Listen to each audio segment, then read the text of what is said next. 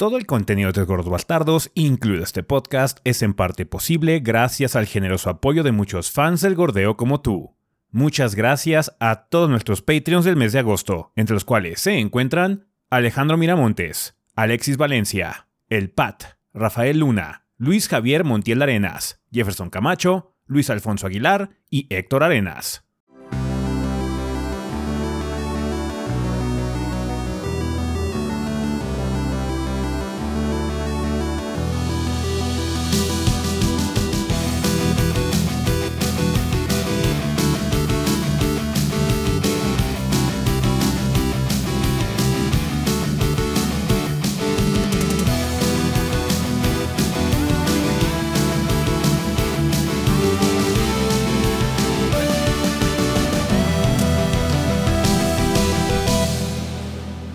Pedo, banda? Sean bienvenidos al episodio 537 del podcast de los tres gordos bastardos. Yo soy su anfitrión Ezequiel y como aquí encuentro con el resto del elenco de los gordos, o sea, Rafa y Adrián.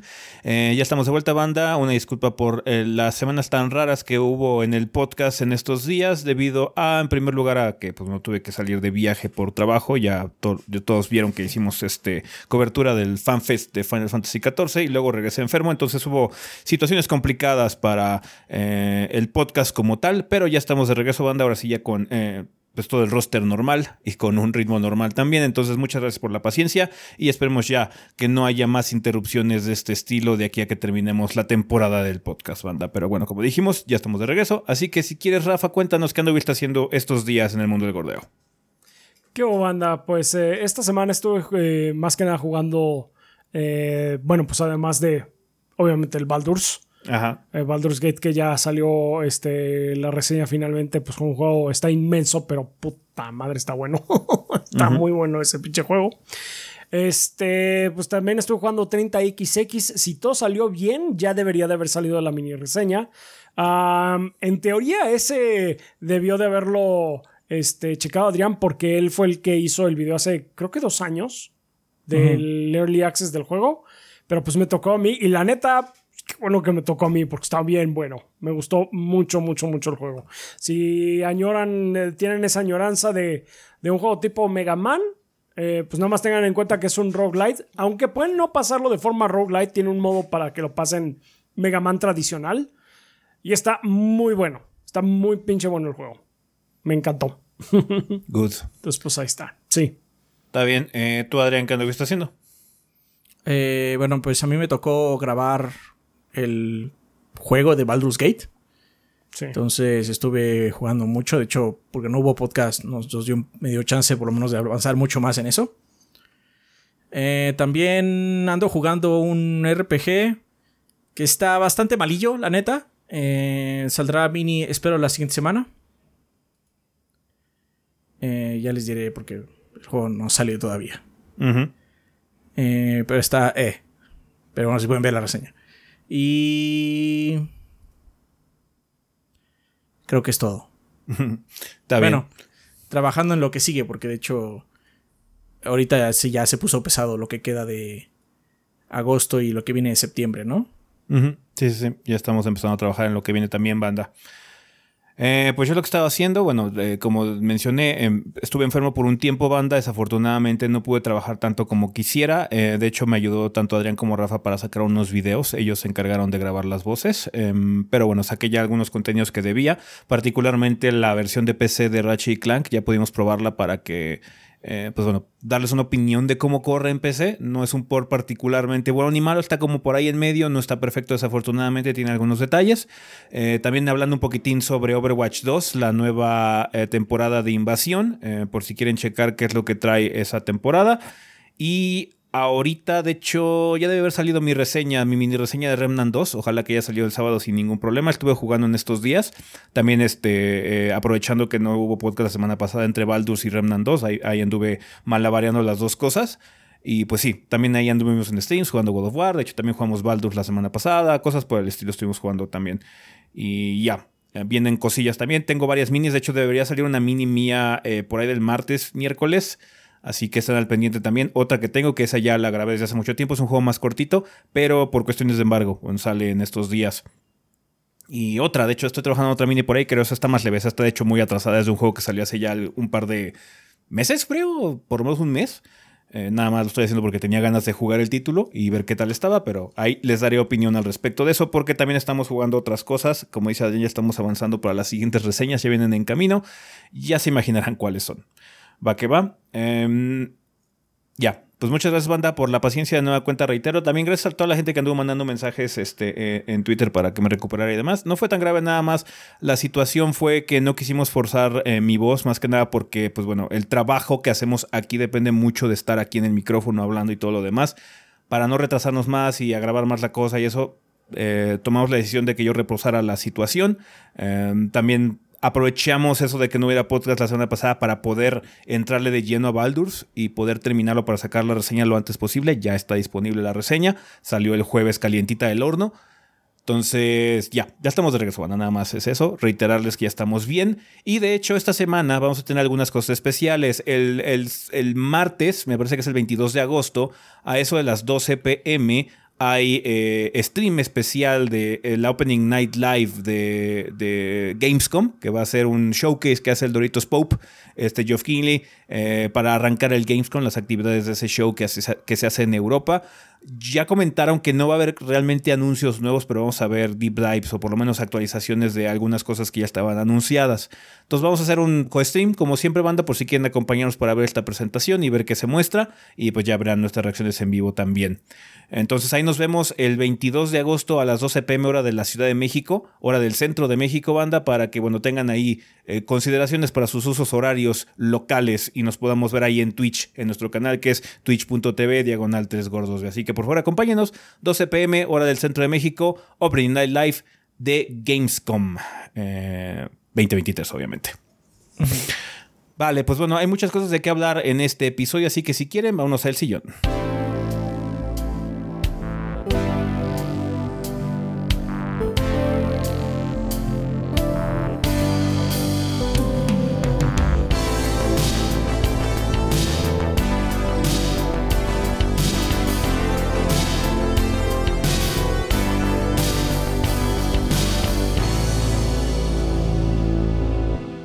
Bueno, banda, pues ya estamos aquí en el sillón donde vamos a hablar un poco sobre las noticias más relevantes de la semana. Pasaron algunas cosillas, una de ellas son, pues bueno, si quieren hacemos un pequeño recap de algunas cosas que no pudimos cubrir la semana pasada rápidamente. Eh, de hecho, todo lo que se anunció en el Evo 2023, eh, nada más para que quede aquí en el registro. Eh, ya sabemos que pues, ya, ya pasó un rato desde que se anunciaron estas cosas, pero bueno, no se pudieron cubrir en el episodio pasado. Así que dinos, Rafa, rapidito, ¿qué se anunció en el Evo 2023? Pues muy rápidamente, banda, ya también de hecho hay unos shorts ahí que pueden eh, checar eh, respecto a que fueron algunas de las noticias que se eh, hicieron durante el Evo 2023. Entonces, pues vamos a verlas todas aquí rápido en conjunto. Ok, empezando por Mortal Kombat 1, pues reveló a nuevos este, peleadores que van a ser Reptile, Asra y Havik. el Reptile como que este, se ve muy, muy diferente en, sí. Ah, este, se, ve padre. Y no, no sé cuál de estos dos es la que tiene pinta de ángel demonio. Creo que es Asra. Es Asra. es la que es ángel. A Javi que es el que está como deforme. Sí, sí, sí. Ah, Javi que es el que se, se truena su propio cuello, ¿no? O algo así. Sí, sí, sí. Ese está, ese está cagado. Sí, entonces, pues sí, pues no más personajes para Mortal Kombat 1. A ver cuándo eh, se revela ya el roster completo. Em, y pues sí, y pues ya saben, bandas estén pendientes nada más a, los, a los, pases de, batalla, porque pues obviamente ahí va a haber más, más personajes. pero bueno, en Tekken 8 por su parte también eh, eh, anunció el regreso de Raven, que este creo que desde... No, no sé si está en el pasado, no me acuerdo, en Tekken 7. Tengo la impresión de que sí, no pero sé, pero ella es un personaje viejo. O sea, este personaje ya. sí, este personaje ya había salido antes. Regresa. se regresa y Azucena, Azucena sí es nueva. Este, es una luchadora peruana, eh, amante del café. Y esto es todo lo que sabemos, como que tiene un estilo de pelea de, donde es mucho de evitar y contraatacar. Entonces, eh, pues sí, eso es lo que pudimos ver de Tekken 8, además de de que salió Yoshinoro, Yoshinori Ono al, al stage a a patear, la, a patear el avispero, nada más. Pero bueno, pues eso fue todo. Este, Guilty Gear Strive ya va a tener su tercera temporada, va a haber un rebalanceo y va a haber nuevas mecánicas, tanto ofensivas como defensivas. A algunos personajes se les van a, eh, añadir nuevos movimientos. De hecho, mucha gente está eh, muy preocupada porque May va a tener más avenidas para chingar con su delfín, entonces eso está, eso está puerco. Y va a llegar Johnny, que Johnny es un fan favorite eh, de, de, la gente, entonces pues qué bueno que con ese vamos a estrenar la, la tercera temporada del título. Eh, Grand Blue Rising Versus ya tiene fecha de salida, va a ser el 30 de noviembre. Ya ven que este es, como la edición turbo de, de Grand Blue Rising.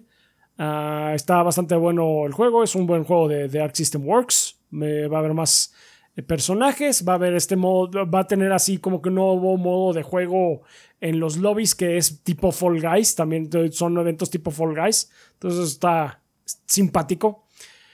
Ah, Street Fighter 6. Recientemente esto ya fue fuera de Evo, pero anunciaron nuevas skins para Yuri, DJ, Marisa y Gail. Este, Yuri tiene una pijama ahora. Este, está simpática. Eh, pero durante el Evo lo que anunciaron fue una colaboración con las Tortugas Ninja. Que en ese momento, pues todo el mundo se emocionó bastante porque eh, es lo que les comentaba ahorita los gordos, es la primera vez que vemos que algo llega a Street Fighter. Street Fighter lo hemos visto en muchas, muchas colaboraciones, pero son cosas que siempre Street Fighter es el invitado. Ahora fueron los anfitriones. Entonces pintaba bien. Y luego eh, nos dimos cuenta que cada skin de, una tortuga cuesta 15 dólares. Entonces está, está porque están, están más caros que Rashid. Pero bueno, pues ni modo. Eso pasó. Ah, por su parte, también tuvimos ya detalles de Project L. Eh, sabemos que Yasuo va a ser jugable. Es una especie de samurai. Eh, junto con Darius Ekoyari, yo no sé absolutamente nada de League of Legends, pero pues ahí están los personajes, se ven eh, divertidos de utilizar. Eventualmente ya también nos confirmaron que están trabajando con, en Jinx, Katarina y Laoi y, y Yaoi. Entonces pues ellos también van a aparecer eventualmente.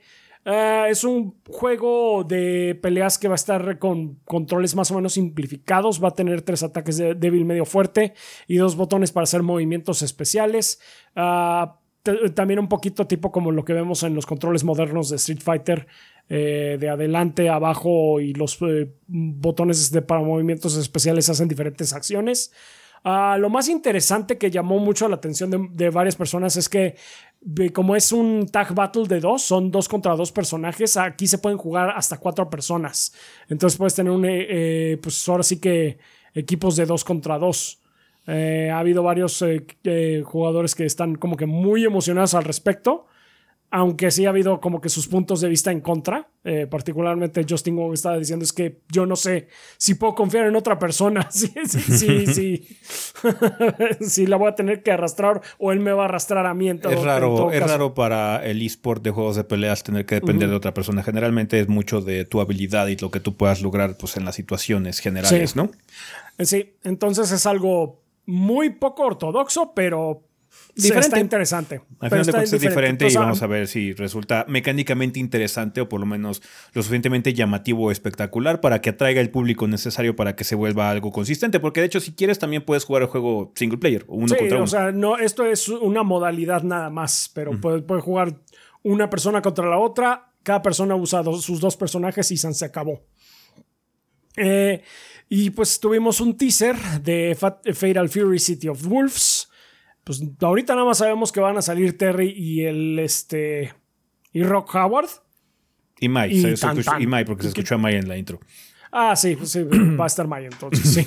yo, no me imagino que van a estar los de siempre. Van a estar Terry, Andy, este, Joe y... También está Billy Kane, me parece, porque ese, también salió en, la, en el teaser del año pasado, el póster que anunciaron. Ese estaba ahí en el póster, por ahí perdió. Sí, sí, sí, mm. me imagino que, Kim también, Cap Y pues ya, ya veremos, porque, o sea, eso es realmente todo lo que sabemos de Fatal Fury, nada más fue un teaser. Y pues SNK ya dijo que va a decir más en el futuro, pero pues sí, eso fue lo que salió en cuentas resumidas de Evo. Si se nos pasó alguna cosa, eh, perdón, fue un fin de semana un poco eh, caótico. Y sí. Falta una, de pues, hecho, que sí es muy importante. Y es que Killer Instinct va a tener una actualización. Cierto, se me fue. Sí. Eh, va a tener una actualización para Xbox Series. Esa fue la primera cosa que anunciaron el viernes. Van a hacer un rebalanceo y también van a actualizar, obviamente, hubo una actualización de servidores hace poquito, me parece, y ya van a hacer como una actualización también para que corra mejor todavía en los Xbox Series. Entonces, siguen manteniendo vivo a Killer Instinct. La esperanza de Killer Instinct, siguen manteniendo vivo a Killer Instinct. Es una. A pesar de que no es nada realmente nuevo para el juego, pero pues está padre que reciba atención. Eh, dentro de toda la comunidad estaba muy contenta. Eh, y pues sí, vamos a ver qué no consideren todavía que va a haber algo más a futuro. Ahorita estén contentos con que no nada más está vivo el juego y ya. Si le asignaron un presupuesto de tres pesos para medio actualizarlo. Ah, así es. O sea, sí le dieron dinero, pero fue pocket change. Sí. básicamente. Esto me sobró de ir a comprar las tortillas. Sea, como sea, son buenas noticias. Igual y, igual el año que entra en el Evo el torneo este de Legacy, porque ya ven que este año fue de Marvel contra Capcom 3, igual y el que sigue es Killer Instinct. Porque a final de cuentas. Podría ser, pues ya tiene tiempo. O sea, sí. tienen. Creo que son tres años de diferencia entre Killer Instinct y Marvel contra Capcom 3. Algo así. Vale, pues ahí está. Ese es como que el resumen general rapidito aquí de lo que aconteció en el Evo 2023. En cuanto a anuncios, obviamente hubo torneos, ganadores y demás. Tuvieron buenas las finales. Ahí están las repeticiones para la gente que no, se las, no las pudo ver. La de Street Fighter estuvo particularmente buena. Si no la han visto, anda, chequenla. Estuvo bueno, estuvieron buenas las peleas. Estuvieron buenas en, general. Hubo, desgraciadamente hubo como que mucho mirror match este, en varias de las Grand Finals. Ah, bueno, sí, porque en el Street no hubo, pero en este. En, otro, sí. Pero hubo en Marvel vs. Capcom, hubo en Mortal Kombat 1, eh, digo 1, 11, 11, todavía, todavía fue 11. Este, también en Tekken, en Tekken 7. Entonces sí hubo como que varios mirror matches, pero de todas maneras estuvo padre. Sí, más que nada, yo siento que fue más que nada porque son juegos que ya están muy consolidados. Ya están muy consolidados, sí. Ya se sabe cuál es el personaje efectivo. Sí. Eh, el, top, eh, el top 6 de, Street Fighter estuvo muy diverso. Dentro de todo. Sí, sí, sí. Vale, eh, bueno, pasando a otras cosas, hubo algunos anuncios importantes en estos días. Call of Duty, si va a haber este año, cuéntanos Adrián, ¿cuáles son los detalles? pues el detalle más importante es que dieron la fecha de salida, pues Call of Duty Modern Warfare 3 llegará el próximo 10 de noviembre. Eh, todavía va a ser un título de cross-gen, es decir, que va a llegar a PC, eh, Play 4, Play 5, Xbox One y los Xbox Series.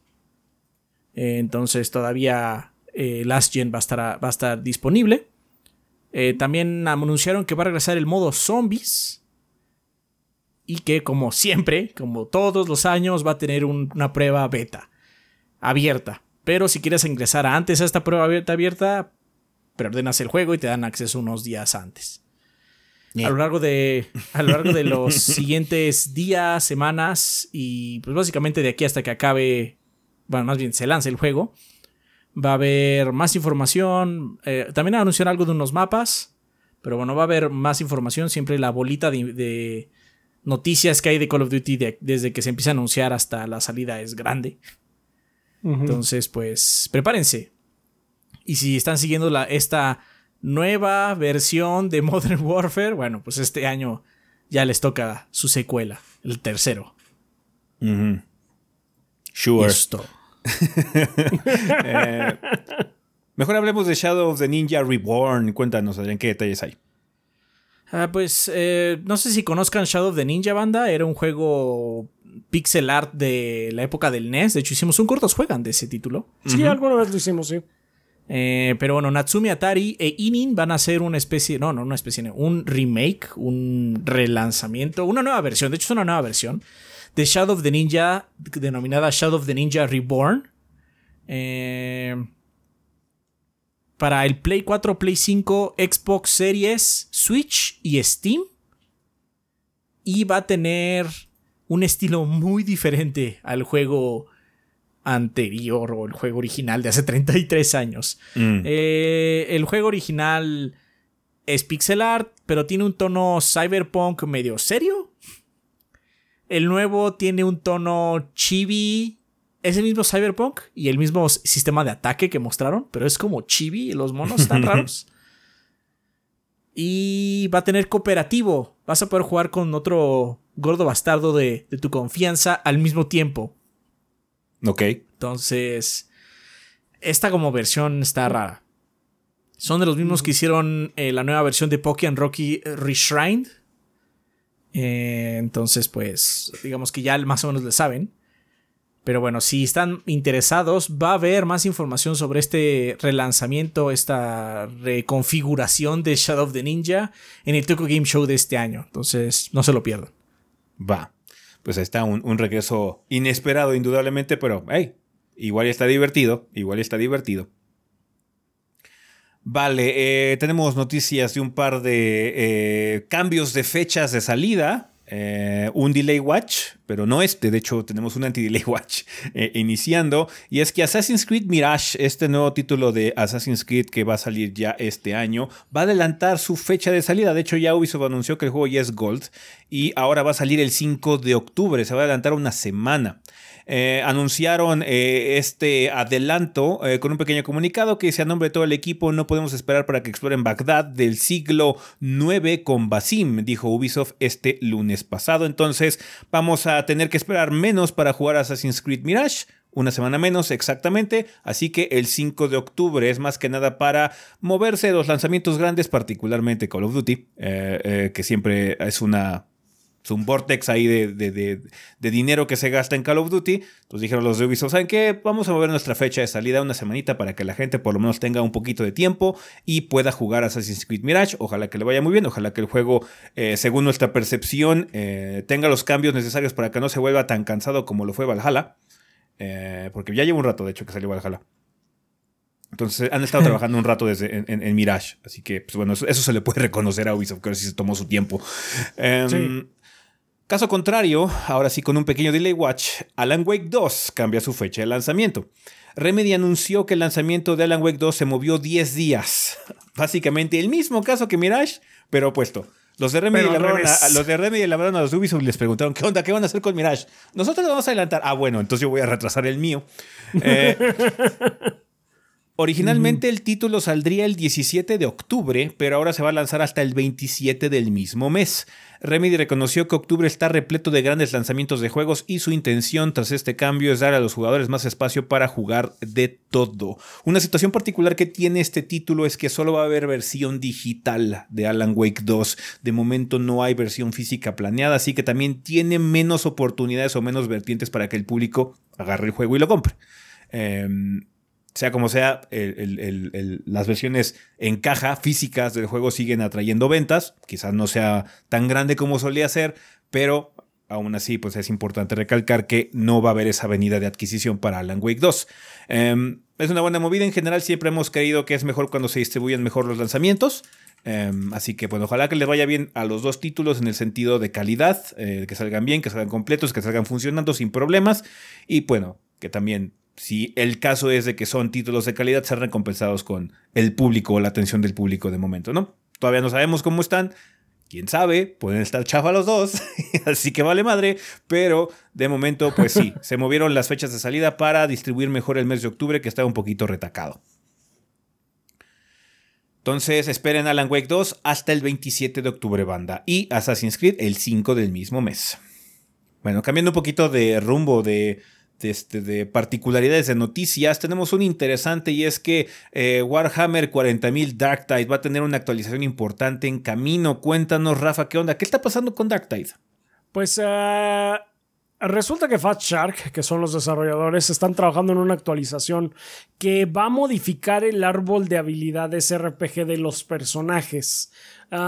esto ha sido, eh, básicamente es un eh, curso que están tomando, dada toda la retroalimentación que recibieron durante su salida, ya que el juego tuvo como que varios eh, problemas en cuanto para varios jugadores. Decían que era muy grindy ah, de, para subir de nivel. Era muy, muy machetero y no se sentía como que una buena ah, recompensa andar leveleando. Entonces, pues los de Fat Shark básicamente sí ah, escucharon los comentarios y van a hacerle una modificación extensa a la progresión.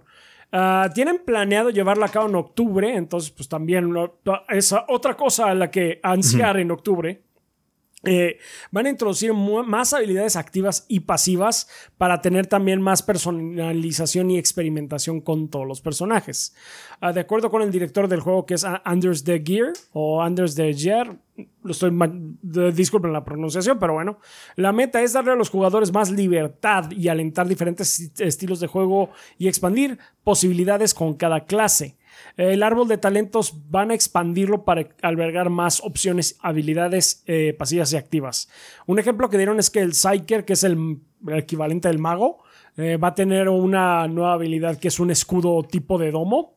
Y Ogrin, que es una especie de tanque, va a tener eh, más burlas de taunts para llamar a, a, los enemigos y va a tener más opciones de granadas.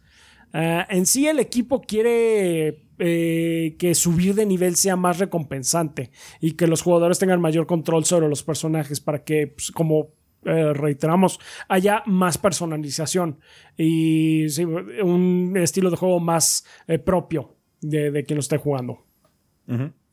Sí, de hecho nos han estado preguntando de vez en cuando, aparece ahí así como cada dos, tres semanas a preguntarnos qué onda con Dark Tide y si le vamos a hacer reseña. ¿Qué vamos a hacer con Dark Tide?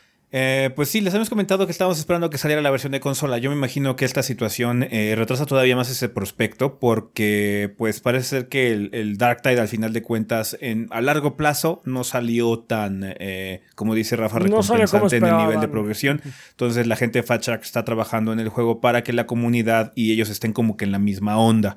Em, es una lástima. Esto también implica que bueno, la versión de consola se va a retrasar todavía más. Eh, ya evaluaremos qué onda con Dark Tide en, algún momento. Podemos ya esperar a que se lleve a cabo esta actualización porque pues, va a ser un juego completamente diferente, imagino, después de esto. Entonces, sí, habrá que esperar un poquito más con Dark Tide. Particular, es lo que le decimos, el gameplay está muy padre. Eh, el día a día del juego, andar jugando misiones con tus amigos es muy divertido, pero la gente que está ahí macheteando y macheteando y macheteando en el juego, pues sí requiere un poquito más de eh, eso, precisamente, que sea más recompensante subir de nivel y mantener eh, interesado al público en ese sentido, en, el aspecto de diversión de, Dark Tide a largo plazo. Entonces, vamos a ver qué hace Fact Shark con este juego a futuro. Em, lástima que no ha estado quedando del todo bien a pesar de las actualizaciones que se han llevado a cabo en los últimos meses. Parece ser que necesitamos un cambio más radical y es esta expansión que se va a llevar a cabo, ¿no? Vale, pues bueno. Eh, Adrián, cuéntanos, ¿qué va a salir esta semana en tiendas y portales digitales? Pues el 22 de agosto sale Fort Solis para PC, Mac y Play 5. El Fuerte Solís. el Fuerte Solís. Eh, Immortal of Aveum para PC, Play 5 y Xbox Series. Smurfs Kart. Ay, güey. para PC, Play 4, Play 5, Xbox One y Xbox Series. Wrestle Quest para PC, Nintendo Switch, Play 4, Play 5, Xbox One, Xbox Series, iOS y Android. Todo eso el 22. El 24 de agosto sale Blasphemous 2 para PC, Nintendo Switch, Play 5 y Xbox Series. Ah, un juego que no sé cómo se pronuncia. DS3 PS da Capo 3 Plus Story. eso, eso va a llegar a Nintendo Switch Play 4. Firewall Ultra para Play 5. Non 9 Last Era llega a América para Nintendo Switch. Al igual que Retro eh, Revengers llega también a América para PC y Nintendo Switch. Y Raid 5 para PC, Play 5 y Xbox Series. Por último, el 25 de agosto sale Armored Core 6 Fires of Rubicon para PC, Play 4, Play 5, Xbox One y Xbox Series. Finalmente sale Misles Locos. Misles Locos. Finalmente Misles, Locos, está, va a estar fuera.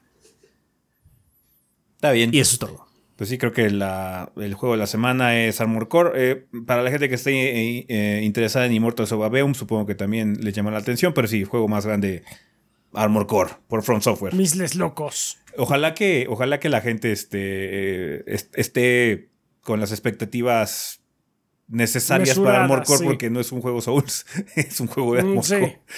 sí, no, eh, no es un juego Souls. Ajá, entonces, eso ya, ya íbamos hablando de eso varios tiempo. Ajá, pero, bueno, luego la gente no se entera. Pero la gente, sí, es que es From Software. Y ya con eso, sí. Mm. Vamos a ver qué tal le va a Armor Core ahora que salga. Vale, pues bueno, banda, con esto terminamos el sillón, así que vámonos al tema de la semana.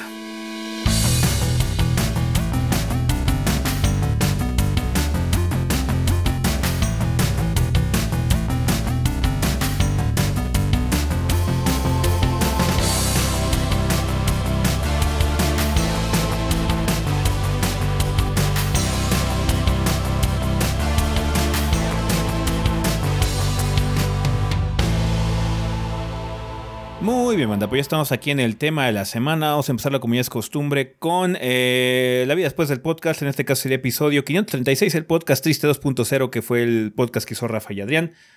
Supongo que fue tema libre. Un poquito. Dijimos que íbamos a agarrar cosas del otro eh, podcast, pero pues, ya no llegaron más, más que eh, un, par. Entonces, pues esos son los que vamos a leer ahorita. Va. Cuéntanos, Rafa, ¿qué mandó la banda? Empezando por Yakal Acabane o Acabain, no sé, eh, YouTube. Él dice, oh, pobre ese, que espero que se recupere pronto. pues nuevo tema de la semana, pero yo quiero hablar del Evo. Bueno, del COFEN Evo. Y yo recuerdo que ustedes dijeron, parafraseando, que porque si México es cofero, ¿por qué no ganan el Evo? Y yo desde que salió el COF 15 he seguido su competitivo. Y ya sé por qué México no gana el Evo y es por los tres mejores jugadores de KOF en México no pueden ir a Estados Unidos. Antes del Evo salió el Smash Factory al cual ET participó y quedó en tercer lugar. Los otros dos que ganaron primero y segundo no tienen visa y no pueden ir al Evo. Bueno, solo una observación. Por cierto, a lo mejor es por fan. Eh, a lo mejor es por fan, pero al final, el mejor final de todos los principales de Evo fue King of Fighters estuvo muy intensa. También fue un poquito buena. mirror match. estuvo buena, no, no lo niego, pero no. Street Fighter 6. Street Fighter 6 estuvo. Insuperable. O sea, fue insuperable. La neta, estuvo cabroncísimo Street Fighter 6. No es por demeritar a King of Fighters. No, la KOF estuvo muy buena. Yo también la vi, de hecho la vi en vivo. Estuvo muy buena. Y porque de hecho estaba siguiendo al mexicano que sí estaba ahí como participando y todo el desmadre, ¿no? Y dije, ah, mira, está el mexicano, vamos, a vamos a apoyar y la chingada, ¿no? Sí. Pero no estuvo tan buena la final. no, no, sí estuvo mejor la otra. Pero este. No, KOF, eh, eh, la verdad, de los juegos de, de, Evo, KOF es uno de los que más me entretiene ver. La verdad, es muy, bueno, es muy, rápido. Bueno. El top, el, top el top estuvo muy entretenido. La final como tal no me encantó, la verdad. De hecho, cuando perdió el mexicano, quizás fue por lo mismo del bias, de que yo estaba así como con la esperanza de que ganara el mexicano, como que se desinfló y me fui para abajo. Sí, ya, ah, ya, con permiso. Puede ser una situación psicológica, lo, reconozco, pero sí, no, no me encantó tanto la final de, de, en general de, de KOF. Sí, así es. Pero pues sí, es una lástima que no todos puedan ir. Sí es un problema. Y lo han reconocido este, en, porque no nada más es de México pero pues muchos jugadores muy talentosos pues sí no tienen luego cómo ir a Estados Unidos porque les falta visa o les falta dinero o algo así. Moverse en avión es caro. sí. Entonces sí, es, es eh, pues sí, es una lástima. Eh, desafortunadamente que no se pueda, que no pueden ir eh, gente que es muy talentosa. No dudo que hubieran quedado en buenos lugares si hubieran ido, no sé si hubieran ganado, pero pues este sí, o sea, el talento de México en el King of Fighters es innegable.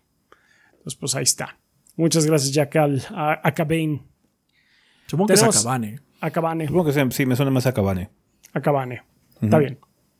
Ron Mudo 230 eh, de Discord dice: ¿Qué tranza mis gorditos? Escuché que se valía repetir tema de la semana anterior, así que quise aprovechar la oportunidad. Espero alcanzar todavía y mis mejores deseos para ese y el proyecto. Gracias, pues muchas gracias, Ron Desde muy joven, mi hermano me mostró juegos MMO y quedé encantado con ellos. Yo acordaba todo lo que se podía hacer, la administración, adoraba. subida.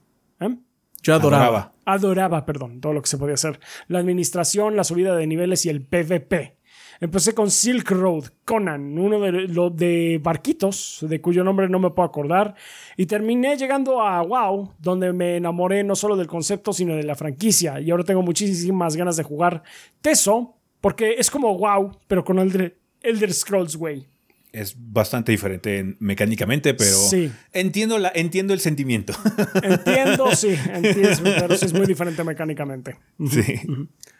Y también le he dado una oportunidad a Final Fantasy XIV, pero he decidido que mi vida de adulto no me permite disfrutarlo como me gustaría. Así que ahora me limito a ver, eh, a solo a ver lo bueno que sacan desde mi humilde choza, lo nuevo que sacan. Volviendo a la franquicia de Blizzard, fue tanto mi apego que decidí que este sería mi estudio por excelencia. Es decir, que llegó el momento en el que incluso un género hizo que me enamorara de un estudio. Fue así como conocí Hearthstone Estuve ahí cuando se estrenó y fui un fiel seguidor por muchos años. Incluso estuve en mis planes volverme profesional, pero con las estupideces que ha realizado el estudio últimamente opté por mirar a otro lado. Fue entonces cuando conocí eh, Teso The Elder Scrolls Legends y me di cuenta de que lo que realmente me gusta eran los juegos de cartas. Justo ahora estoy intentando entrar a Magic porque es el único que realmente está vigente y tiene versión online. Yu-Gi-Oh no me gusta.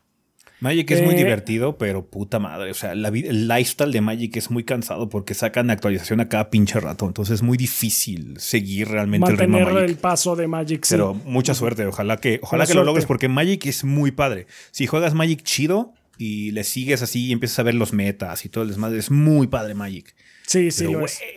es bien cansado. Sí, sí, sí, sí, sí. Ah, en fin, este es el caso de cómo un género me llevó a un estudio, que me llevó a una franquicia y posteriormente a un género completamente distinto. Como comentario chiquito, también XCOM 2 me hizo amar los juegos de estrategia por turnos, tanto que espero con ansias el Metal Slug Tactics. Saber, sí, a ver cuándo sale ese. Sí, está en salir, ¿no? sí, sí, sí, Por cierto, saludos a Let's Play. bastante. sí, sí. Saludos a Let's Play. Estaría bueno que también hicieran concursos de mitos y leyendas. Amo ese juego, pero no tanto como Tisaray. Está bien. Está bien. Está pues muchas gracias, banda, por los muchas comentarios. Gracias. Vale, eh, pues bueno, vamos a empezar con el tema de esta semana, eh, que tiene mucho que ver con todo lo que ha estado ocurriendo con la burbuja de Internet en el comentario. Ya ven que ha habido ciertas controversias y mucha celebración en particular eh, por parte de Baldur's Gate 3, eh, el título que acabamos de hacer reseña grande. Nosotros nos queremos enfocar en la parte positiva eh, de todo lo que ha ocurrido con Baldur's Gate 3 porque el otro lado ya lo hemos discutido constantemente con ustedes en streams y demás y sentimos que es algo que no vale la pena comentar porque se nos hace un poquito absurdo en muchos sentidos. Eh, entonces queríamos hacer un giro interesante con respecto a todo lo que ha circulado con respecto a la, conversación de Baldur's Gate 3 y es precisamente algo muy similar a lo que estuvo platicando Itarronmu, que es adentrarse a un género nuevo nada más, eh, ya sea por todo lo que está ocurriendo, la popularidad o el la tormenta perfecta de cosas que se alinean para que un título se encuentre como que en el foco de atención y le llame la atención particularmente, eh, valga la redundancia, a un público nuevo, un público que no está acostumbrado. De hecho, hicimos un comentario al final de nuestra reseña muy apegado a esta filosofía de, oye, quizás tú estés muy acostumbrado a jugar juegos de acción o bla, bla, bla, o cosas en tiempo real o de disparos o lo que sea pero realmente te recomendamos que no le quites el dedo del renglón a Baldur's Gate 3. Igual y cuando esté súper barato, cuando te cueste 10 dólares, pero por favor, inténtalo.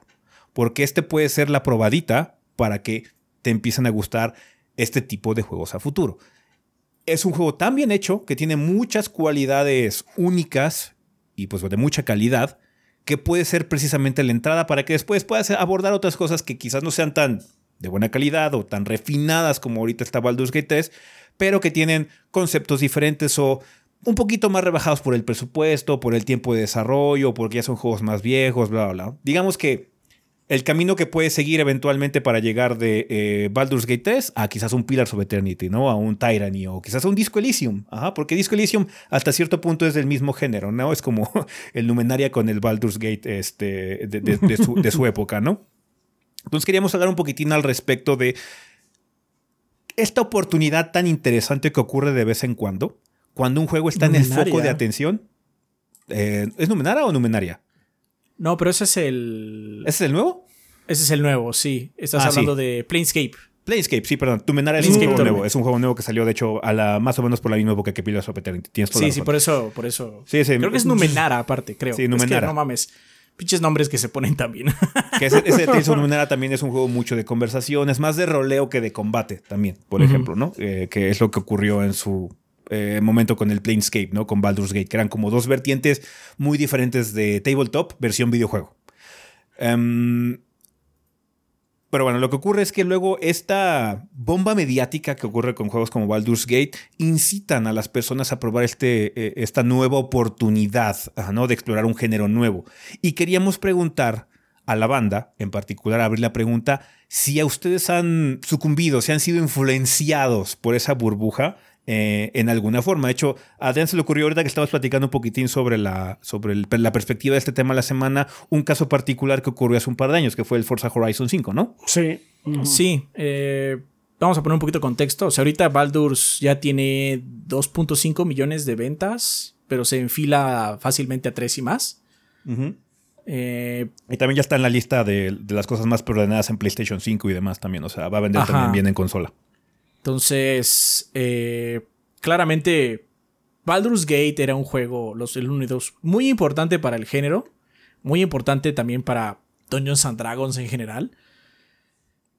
Pero, eh, o sea, no era esta explosión de información, obviamente eran otras épocas. Pero creemos que hay varios factores que ayudan a que Baldur's en este momento tenga tantas vistas. Más allá de que es un juego bueno, cabe aclarar, porque pues, hay muchos juegos buenos que pasan desapercibidos. Ajá. Así de sencillo. Pero, ¿qué, ¿qué ayuda, no? Uno es que tiene. Tuvo una campaña de marketing bastante buena. Mostrando así como sus cosas raras, ¿no? Eh, tuvo una campaña. Son cosas raras, pero cosas que están dentro del juego. Es que Rafa se estaba carcajeando. Sí, no, porque ya, ya sabemos todos por qué, pero bueno. este. tiene. Obviamente. Está como sección del público que está en Early Access desde hace mucho tiempo y hablando del juego desde hace tiempo que está bueno, ¿no? Sí. Eh, pero además hay otro factor que, no que mucha gente no considera y es que Dungeons and Dragons explotó en popularidad hace poco. Y entonces es como una bolita que se va sumando, ¿no? Por lo mismo pasó, sentimos que pasó algo así, por lo menos en nuestra región, con Forza Horizon, especialmente el 5. Forza Horizon 3 y 4 son muy buenos juegos. Son muy buenos juegos. No, desde el 2. Este, yo, yo no he jugado el 2, yo no he jugado el 3 y el 4, bueno, y el 5, ¿no? Eh, y mucha gente les ha dicho constantemente que son juegos vergas. No solo nosotros, muchos otros lugares. Pero no habían tenido esta explosión hasta el 5. Hasta el 5 realmente es el que puso la franquicia en un lugar, realmente, ¿no? Como un, gran juego de Xbox como tal, a pesar de que lo sigue siendo así desde hace muchos años.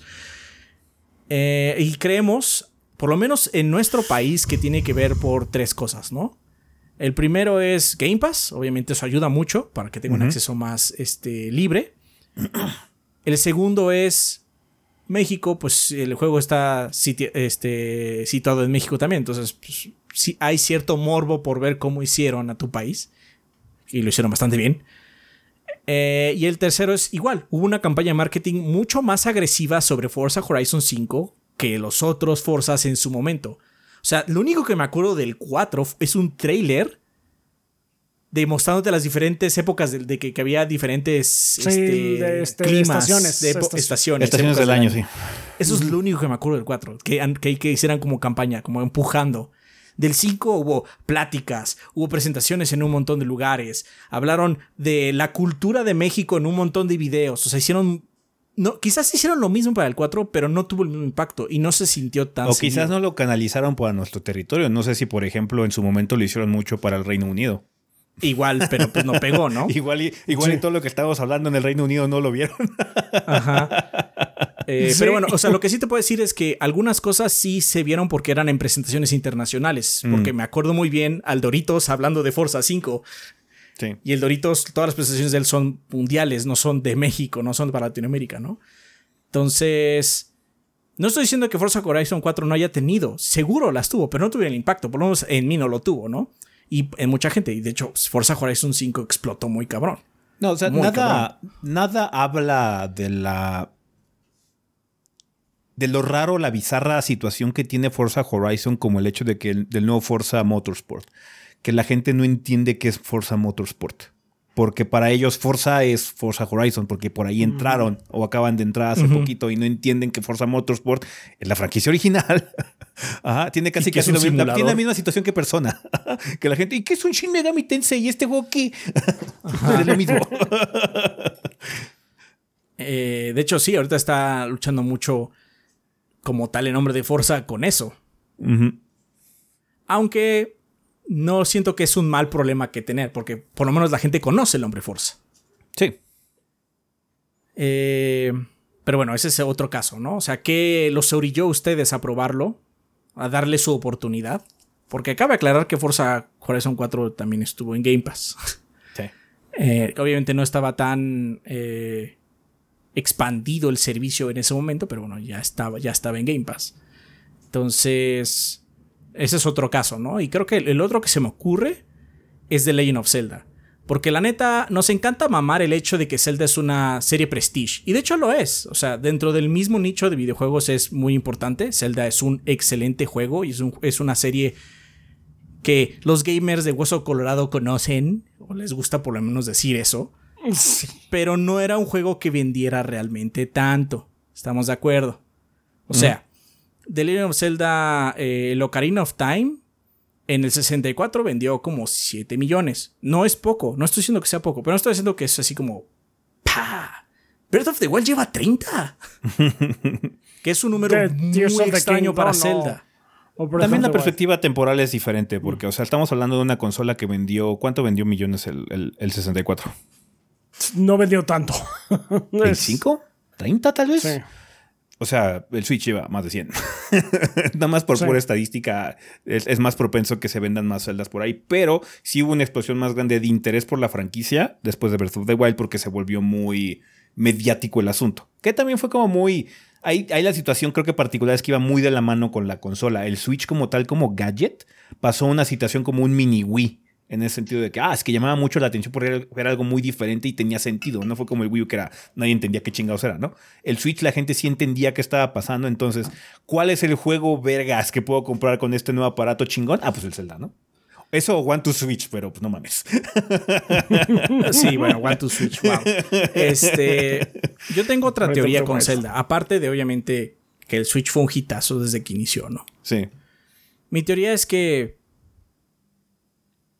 algo que hace muy bien el mapa abierto de Zelda es que es muy fácil de comprender viéndolo. No jugándolo. Hay juegos que se siente muy bien jugar en mapa abierto o no mapa abierto, pero no se entiende bien qué está pasando en pantalla. Ajá, solo ves que alguien está haciendo poderes o haciendo magia, lo que sea, pero no, no puedes sentirlo. Zelda, cuando tú ves un stream de Zelda o ves es como muy obvio lo que está pasando. Ajá. Y cuando una persona dice, quiero ir allá arriba, entonces solo escalo. O sea, es como la respuesta más obvia. Pero no es tan obvio en un videojuego. Realmente escalar no es tan obvio en un videojuego porque Zelda integró su sistema de escalada diferente. Siento que fue así como, claro, estoy entendiendo este juego al full, ¿no? Entonces ayudó mucho. Porque si tú te metes a otro Zelda, a ver un stream de Zelda, no sé, Skyward Sword, pues es como cualquier otro pinche videojuego que hay. Hago un montón de quest y pego y me voy allá y termino un calabozo. Ajá. No hay. O no hay un nuevo interés porque ya sé qué pedo. O no sé, es un videojuego, no lo entiendo. El eh, Zelda Breath of the Wild siento que tiene ese balance de que mucha gente lo puede entender fácilmente al verlo nada más. Mm. Esa es pues, una eh, teoría mía, obviamente. O sea, yo siento que contribuye porque no siento que eso haya sido la totalidad, pero siento que ha sido importante porque de hecho algo, algo que ha pasado mucho es que hay muchos videos en internet al respecto de gente tratando de comprender Zelda precisamente porque tiene lógica, pero no tiene lógica de videojuegos. La lógica de videojuegos es muy distinta. Nosotros tenemos una forma muy fácil ya de leer las cosas. Por ejemplo, ahorita estuve, estuve jugando Remnant 2, ¿no? Remnant 2 tiene muchas eh, reglas que ya conozco porque viene, tiene muchas cosas inspiradas del mundo Souls, pero si pones a una persona que no ha jugado videojuegos nunca a jugar Remnant 2, no va a entender qué chingado está pasando o a dónde tiene que ir. Ajá. Eh, lo que tiene Zelda Breath of the Wild es que tiene muy buena lógica universal, no nada más lógica de videojuegos, es lo que estás diciendo realmente. Sí. Entonces la gente que no es muy experimentada en jugar puede abordarlo y las cosas que se le ocurren o piensen o las soluciones que generen en su cabeza son posibles. Sí. Entonces, eso también ayuda a que explote, porque pues le puedes decir a tu amigo, el que tampoco juega videojuegos, que lo pruebe y quedarse enganchado en eso, ¿no? También ayuda hasta cierto punto ese sentido que pues la historia no es muy intrusiva, no te tiene. Ajá. Eso ya depende de cada quien indudablemente, pero lo que te puedo decir de la historia de Zelda Breath es que no es intrusiva. no. No se mete contigo. Ajá. Este. para bien y para mal. Ajá, entonces yo siento que eso, eh, todas esas cosas, o sea, no, no, es una sola cosa, es como un montón de variables que hizo que 30 pues, millones de Breath of the Wild y creo que ya lleva 18 el Tears of the Kingdom, o sea, van que vuelan, ¿no? O sea, la franquicia ya explotó. Eh, y es eso, o sea, nuestra duda es qué hace ustedes que volteen a un género que no prueban, porque no es lo mismo que yo ya me encantan los hack and slash, entonces voy a probar el siguiente hack and slash, ya, o sea, ya estoy ahí. No, no, no. Muchos de ustedes, por lo que vimos en la reseña, se ven interesados por, por, por, Baldur's. Mucho más que cuando sacamos Disco Elysium y mucho más que cuando sacamos Divinity Original Sin y mucho más cuando sacó la mini de Pathfinder. Ajá. ¿Qué es lo que está haciendo que volteen? ¿Cuál es la razón? Nosotros necesitamos saber esa razón también, nos gustaría saberla, ¿no? Sí, yo, tengo la teoría de que es lo mismo que pasó con Final 14 en su momento. Es más que nada que lo escuchas por todos lados y simplemente te llama la atención, te ves influenciado, porque es lo que ocurrió con, eh, con muchos streamers. De hecho, lo que más risa me dio fue Maximilian Dude que se puso a jugar Final 14 y dijo, voy a serle sincero, me vi influenciado, vamos a jugar Final 14 porque todo el mundo está hablando de... y me dieron ganas. Pero aunque te vas influenciado, siempre hay un detalle extra que es el que te hace ya dar la vuelta, porque mm. te podrá mm. llamar mucho la atención, pero si no hay nada donde agarrarte, te vas. Sí, o sea, tiene, que haber una facilidad de acceso. Yo siento que, por ejemplo, Forza no siento que la que tuvo mucho mayor peso fue la de Game Pass como tal. Eh, es muy posible. Porque, porque, hubo una facilidad de acceso muy grande. Eh, porque una cosa es tener el deseo de checarlo y otra es realmente que puedas hacerlo. Algo que siento que está frenando de hecho en nuestra región es que de hecho Baldur's Gate llegó un poco caro a Steam. La versión más barata que puedes comprar ahorita ah, de Baldur's Gate 3 es la de GOG. La de GOG te puede salir como en 800 pesos porque cuesta 40 dólares realmente. Entonces está muy bien, está a muy buen precio por el monstruo de juego que vas a comprar, ¿no? Em, pero sí, eh, ha ocurrido varias veces en muchos sentidos o muchos niveles. Digo, lo de Final fue diferente porque lo que ocurrió más con Final fue de que mucha gente que jugaba MMOs dígase, wow, de repente se dieron cuenta que había más juegos allá afuera y que había otras cosas este, hay que ver, porque el problema que tiene la gente de Blizzard es que luego está, de hecho, justo hablamos con lo que estaba hablando Romo hace rato, que hizo fan de una compañía nada más y juega juegos de Blizzard. es el problema que tienen los fans de Blizzard en muchos aspectos. Solo juegan Blizzard y hasta ahí. Eh, entonces, eso fue lo que ocurrió, fue un cambio muy diferente. Pero fue un boom que estalló en un año y se vuelve a apagar, porque la misma naturaleza del juego lo, lo limita. No vamos a ver si ahorita para Dawn Trail vuelve a, vuelve a, levantar. Pero sí, o sea, cosas como Forza, cosas como Zelda, Final en su momento. Ahorita Baldur's Gate está en el ojo del huracán. Vamos a ver si no se apaga ahorita que salga Starfield, porque si Starfield sale de calidad y empieza a tener como mucha eh, atención mediática, igual y ese, esas como ganas se van a voltear hacia allá, ¿no? Eh, que también yo creo que también lo estaban esperando. La gente del área por eso adelantaron la fecha de lanzamiento de Baldur's Gate para que no tuvieran que competir con, con, la atención de la gente y que Baldur's tuviera su oportunidad de estar en la mente y en la boca de todos por lo menos por un tiempo. Llevamos dos semanas y no paran de salir artículos sobre esto puede ser en Baldur's.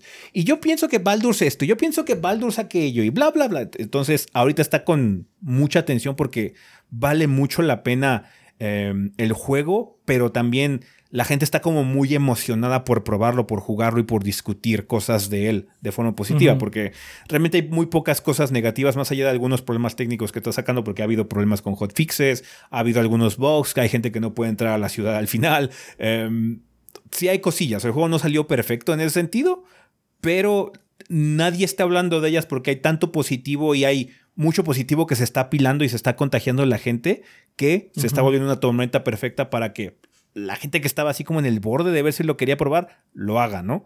Y es lo como dice Adrián, lo que notamos en los comentarios, que mucha gente está interesada nada más por toda la emoción que hay ahorita ahí. Es que esto la gente está hablando y está hablando muy bien, debería checarlo y como que está ese gusanito en la cabeza de, de las personas.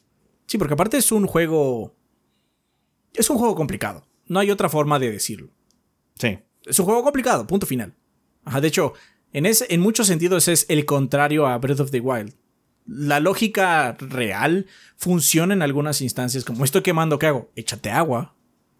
Hay soluciones de eso, ajá, de ese calibre. Así como, ¿qué hago? Échate agua. Pero hay otras soluciones que puede ser, me estoy incendiando, ¿qué hago? Si con, eh, si con tu arquero, ah, bueno, muchas clases pueden usar arcos. Si con tu arquero usas una flecha de hielo, igual te apagas.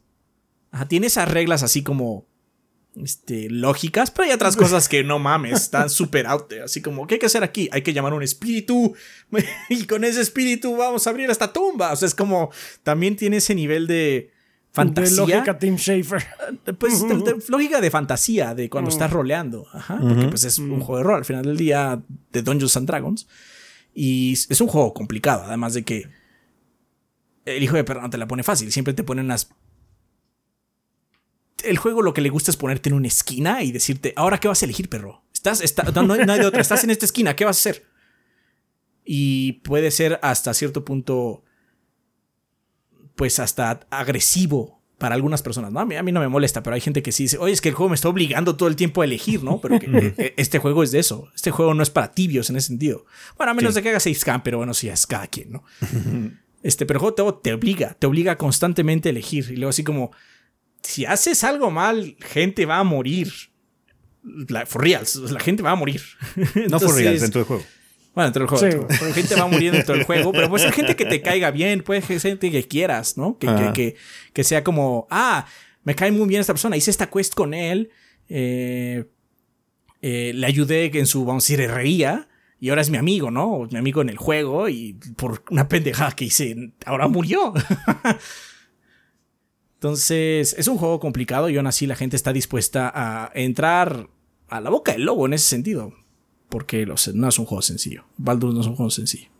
Vale. Pues bueno, banda, entonces, en resumidas cuentas, ¿qué es lo que les hace dar ese paso a probar un nuevo género? Eh, para que por fin se quiten así como los frenos que ustedes se pongan, ya sea porque no les llama la atención o lo que sea, o porque les da miedo, les preocupa no entenderlo o algo, alguna situación que los esté frenando, qué es lo que ocurre o qué ha ocurrido, si es que les ha pasado en el pasado, em, para que ustedes puedan dar el salto a experimentar un género que quizás no sabían que les iba a gustar tanto como les gusta ahorita, ¿no? Em, si es con Baldur's, si es con otro título como Forza Horizon, como dijo este Adrián, con otro género, otro juego que quizás no estamos pensando un ejemplo con él, cuéntenos, banda, qué es lo que tiene que ocurrir para que ustedes den ese paso y se aventuren a probar nuevas cosas o por nuevos, nuevos géneros, nuevas franquicias dentro del mundo de los videojuegos que no sean tan ortodoxas para su estilo más tradicional de las cosas que, pues bueno, sí, agarran el control y se ponen a jugar sin dudarlo, ¿no? Entonces cuéntanos, banda, por favor, en la vida después del podcast esas situaciones. Creemos que esto que está ocurriendo ahorita con Baldur's Gate 3, mucha gente está aventurando a los RPGs de computador, a, los, a las simulaciones de tabletop de Dungeons and Dragons, por ejemplo, con Baldur's Gate 3 específicamente. Eh, a experimentar cosas que no habían probado en su momento. Eh, más que nada porque hay muchas cosas llamativas alrededor de la franquicia o de la IP actualmente. Entonces díganos si han tenido una experiencia así o qué es lo que tiene que pasar para que ocurra y que ustedes den el paso al final del día, ¿no? Vale, pues bueno, banda, eso ya todo con respecto al tema de esta semana. Si quieren, vámonos a comunidad.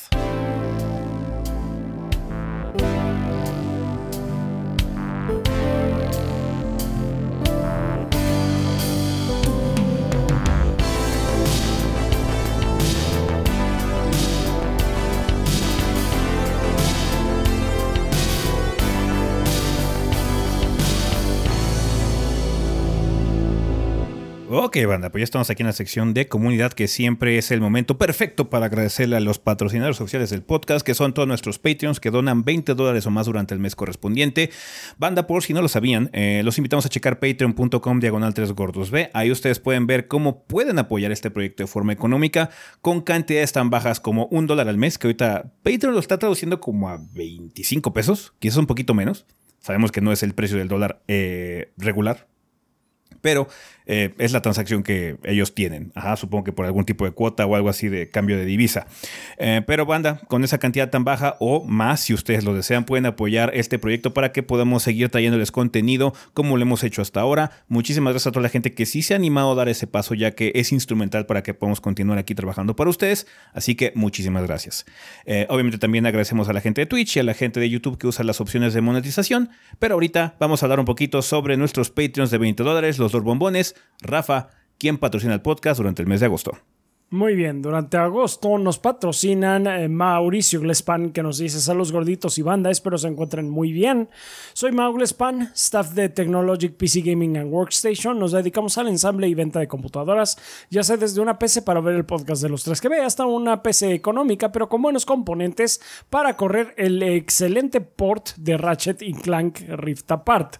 Lo único que vas a necesitar es un SSD, el cual ya te incluimos con la promo gordeadora. Invito a toda la banda gordeadora a hacer sus cotizaciones a nuestro Instagram technologicpc.19 o nuestro Facebook technologic19. Y recuerda la promo de agosto para los seguidores 3GB. Todas las computadoras para la banda gordeadoras aplican restricciones. Llevarán en automático un SSD de 2 teras sin costo mm. alguno. Requieres mencionar que eres seguidor del gordeo. Hágalo antes de pagar por la máquina. Acuérdense. Radicados en la Ciudad de México, pero hacemos envíos a todo el país. Saludos a David Sánchez, quien adquirió su PC con nosotros y pidió que lo saludáramos por acá. Mm, saludos. Saludos a David. Eh, mucha suerte con la nueva PC, gorditos, y muchas gracias por la confianza, pero sobre todo por la recomendación. De verdad, nos ayudan muchísimo. Esperemos que ese se recupere pronto y le mandamos un abrazo también. Ya estamos aquí. Pues ya anda por aquí. Muchas gracias, pues Mauricio. ya saben que, de hecho, la cupo que tiene ahí Adrián al lado es igual de Technologic. Nos ayudaron con todo el proceso para el armado y demás. Entonces, muchas gracias a Mauricio y a toda la gente de Technologic. Baldur's corrió en esto. Baldur's fue grabado en esa compu, de hecho.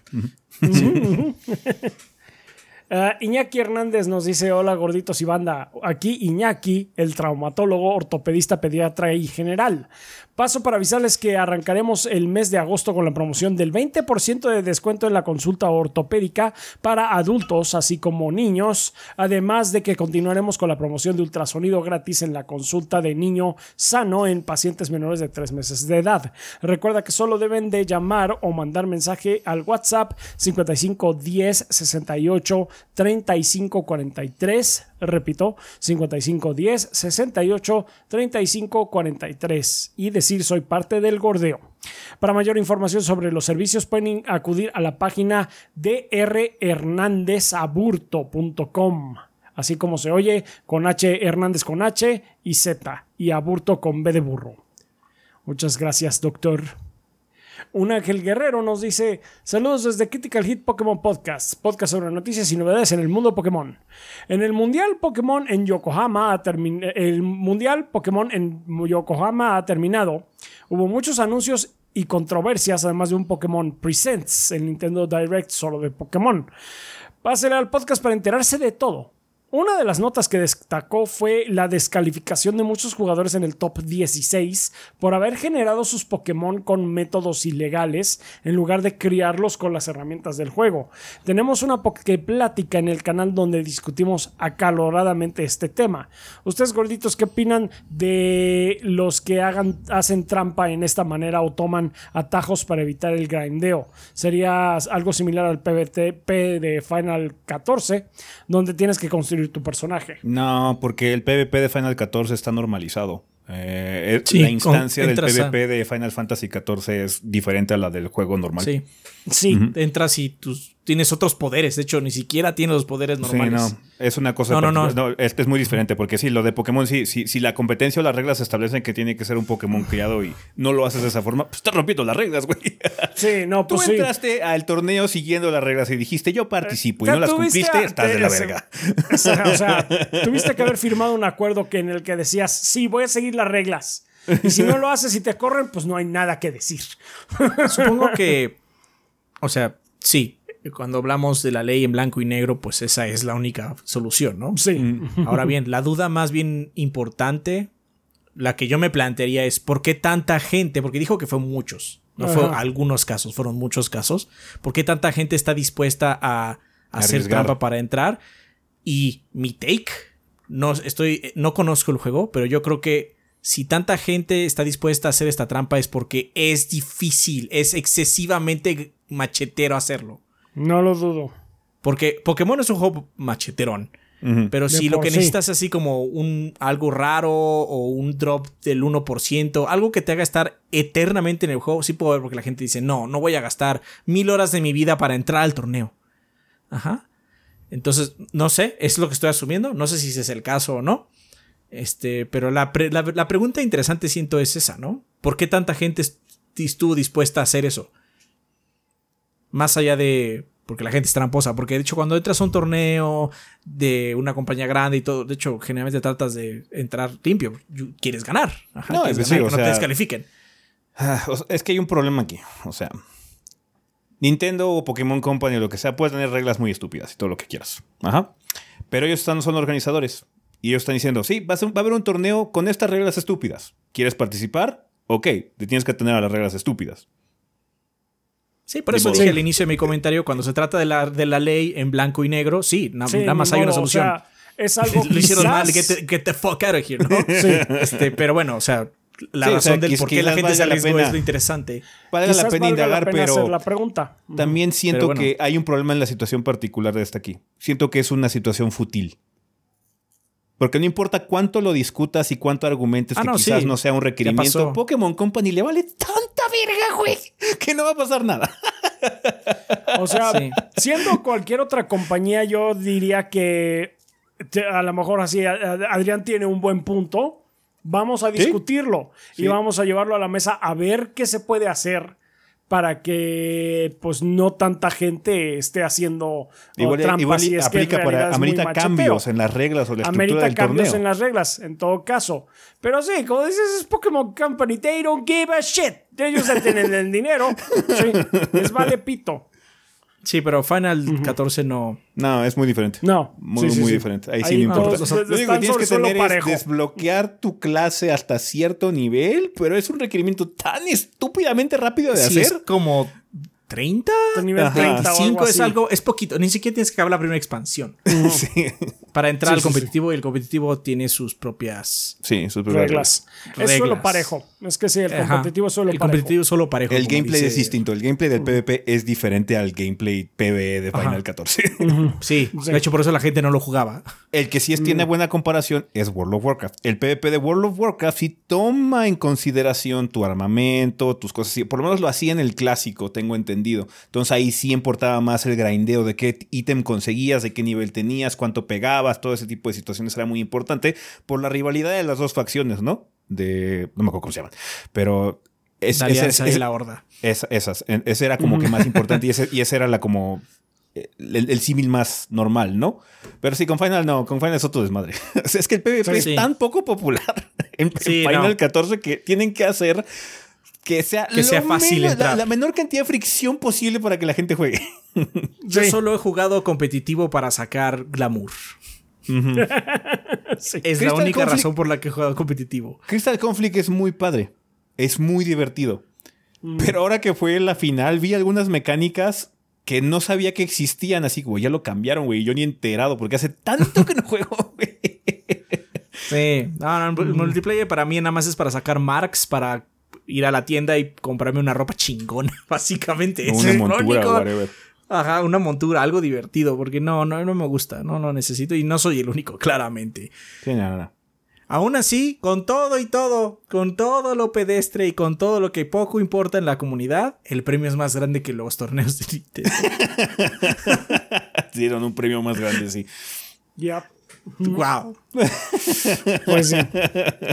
No sé si los premios de Pokémon, porque bueno, Pokémon no es de Nintendo. Esperaría que Pokémon sí diera mejores, pero por lo menos los pero de Smash. Los torneos, de, los torneos de Smash, que luego te dan si primer lugar un control, no mames. es, tristeza, tristeza. Es profound sadness. Está bien. Esa gente debería irse al, al PvP de, de Final 14. Tendrías más oportunidad. Sí. Ganas un poquito más de lana. bueno, no sabemos. No sabemos realmente cómo está el premio de de este de Pokémon, no sé eh, yo me imaginaría que sí hay debe haber más. Quiero pensar que sí es algo un poquito más sustancioso porque no es que son varias compañías. bueno Pokémon, Company es una entidad por separado tiene sus propias decisiones. Pero bueno para mí lo más interesante sería por qué muchos jugadores están dispuestos a hacerlo. Sí. Pues sí muy bien, pues muchas gracias, un Ángel Guerrero. Y pues ya saben, vayan a, checar eh, su podcast donde hablan de, este tema. Sí, con más información. Nosotros probablemente estamos haciendo pura pendejada. No, sí, nosotros nada más estamos opinando por opinar. no, pero él pidió ¿qué opinan. Sí, sí, sí. pues, pero igual estamos equivocados en algún sentido, igual hicimos pura pendejada, banda. Allá sí saben, nosotros no. sí, nosotros no sabemos, exactamente. Ah, muchas gracias. Eh, RJ Chávez nos dice: Hola gorditos y banda. En el pueblo de Bradburg, Nevada, está Nevada, están pasando cosas misteriosas. Se dice que este lugar atrae cosas extrañas y muchas fuerzas tienen su mirada puesta ahí.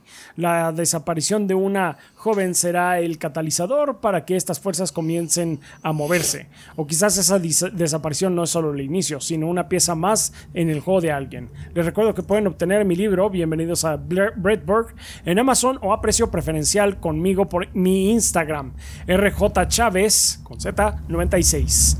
Todo pegado. Ah, además, ahora que empezamos mes, quiero darles la noticia de que posiblemente este mes salga la versión en inglés con nueva portada y traducida mm. por mí. Así que si buscan el idioma original del libro, puede ser su versión en inglés o español, ya que ambas fueron hechas por el mismo autor y por tanto ambas son originales. De nuevo, muchas gracias a todos los que ya lo adquirieron y espero que la lectura de ese viaje les cause ñañaras en el Jujuy, que se hayan enamorado de estos personajes como yo lo hice. Hoy no hay pregunta, gorditos, pero quiero responder acerca del tema de la semana pasada. Personalmente yo entré a Kingdom Hearts porque soy gran fan de Disney, lo soy un escritor de terror que le guste Disney. No es extraño, la verdad. Pero bueno. Cosas más raras eh, han pasado. Cosas más raras han pasado. pasado. Y la verdad no conocía tanto a los personajes de Final Fantasy antes del juego, pero me gustó tanto que empecé a entrar a los Final y de ahí me hice fan de los JRPG. Ahora soy fan de varias franquicias como Persona, Tales of, Trials y cosas menos conocidas como Is. El único que nunca me ha gustado mucho ha sido Dragon Quest, pero quiero darle una oportunidad al 11 a ver si finalmente puedo entrar. Pero dado que son juegos que toman mucho tiempo y ahorita tengo que centrar en dos, Chained Echoes y Sea of, of Stars. Juegos indies que están, uff, besito de chef. Bueno, el sí solo está el demo, pero aún así. Se lo recomiendo mucho, gorditos. De nuevo, gracias por el espacio y que el gordeo sea eterno, porque la vida es más dulce con él. Muchas gracias, gracias. RJ Chávez. Gracias. Suerte con el libro, como siempre. Suerte. Carlos Espejel López nos dice: ¿Qué tal, gorditos? En primer lugar, mis mejores deseos para Ezequiel. Espero que se recupere pronto. Pues ahí ya no está, ya está aquí. en segundo lugar, hablando de franquicias y géneros, ¿cuál de estos géneros creen que tiene menos espacio para la innovación? ¿Qué franquicia y qué franquicia ubicarían en alguno de estos géneros? Match 3 Puzzle Games, Endless Runner Games y Bubble Shooter Games. Mmm Siento que Endless Runner es como. O sea. Hay potencial, pero siento que no se ha logrado hacer mucho con ese género y por eso también ya ha bajado mucho de. de calibre. Ya no ha habido así como un título prominente de ese género últimamente, que yo sepa. O, En el sentido es eso. O sea, no ha sido prominente porque no me he enterado de alguno. Sí. Ah. Los tres, o sea, por Dios. Son muy, son, muy claramente, claramente es una pregunta capciosa porque los tres. los tres son, géneros que están muy metidos porque, o sea, puede ser un match 3 de todo. De Pokémon, de Mario, de todo. porque nada más pones iconos, básicamente. sí, no, son iconos. Puedes hacer un match 3 si quieres de Diablo. Así como boom, tres no les wow, Adrián. No les pero bueno, puedes hacerlo, pero todos son el mismo juego. Nada más son iconos diferentes, ¿no? Y los Bubble Games es lo mismo. Nada más que el, haces efectos. ¿El Puzzle Quest qué tipo de juego era? ¿Cómo eran sus peleas de puzzle?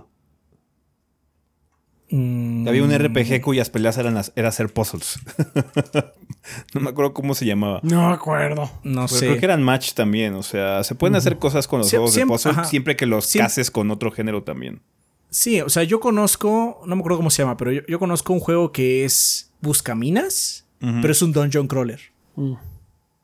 Nada más que en vez de minas, cuando, cuando abres un, pasadizo que, tenga lo que tiene una mina, lo que tiene es un enemigo.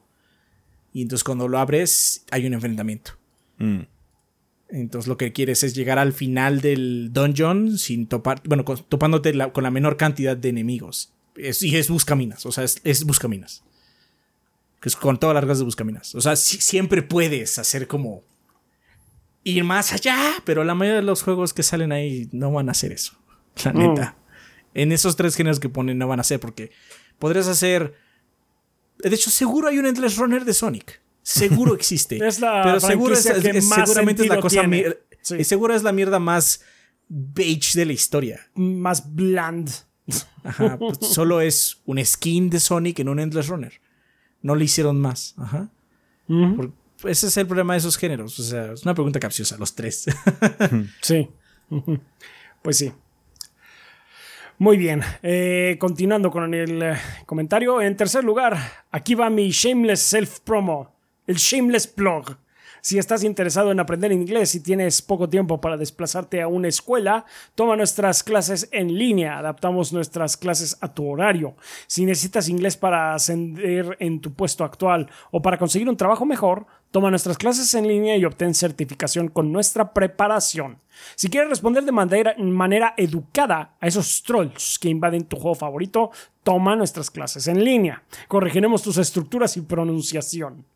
Contáctanos al 55 51 64 83 23. Una vez más, 55 51 64 83 23 y responde quién es el bastardo regordete psíquico que puede leer los pensamientos de Ezequiel. Una pista no es Adrián.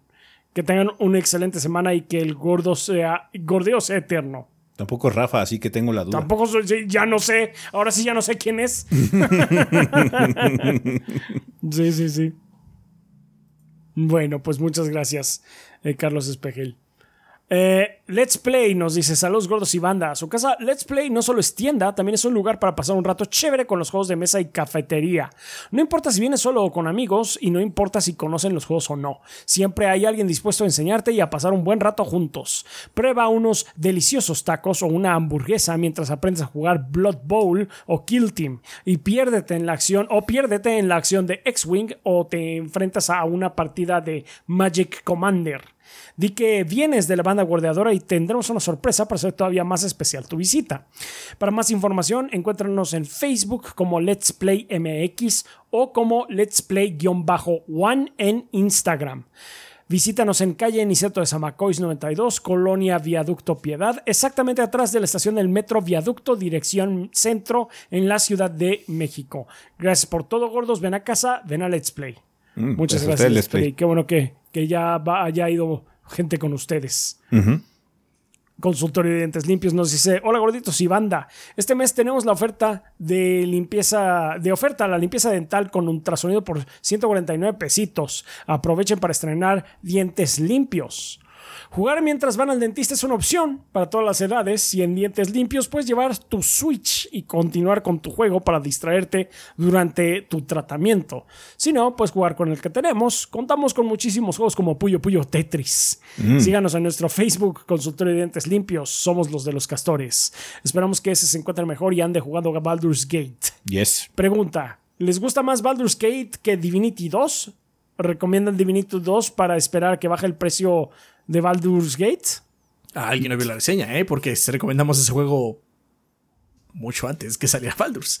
Sí, no, pero, lo que he preguntado mucho la gente es que como salió Baldur's muy caro, eh, están diciendo, ¿qué otro juego puedo jugar que sea como un buen Divinity 2. Divinity 2. Divinity 2. Sí. no me gusta uno más que el otro, son diferentes. Eh, si, tienen como cosas similares, de hecho lo que hablamos de la controversia del, tipo de combate, si quieren un, combate más parecido a los viejos Baldur's Gate, jueguen Pillars of Eternity, por ejemplo.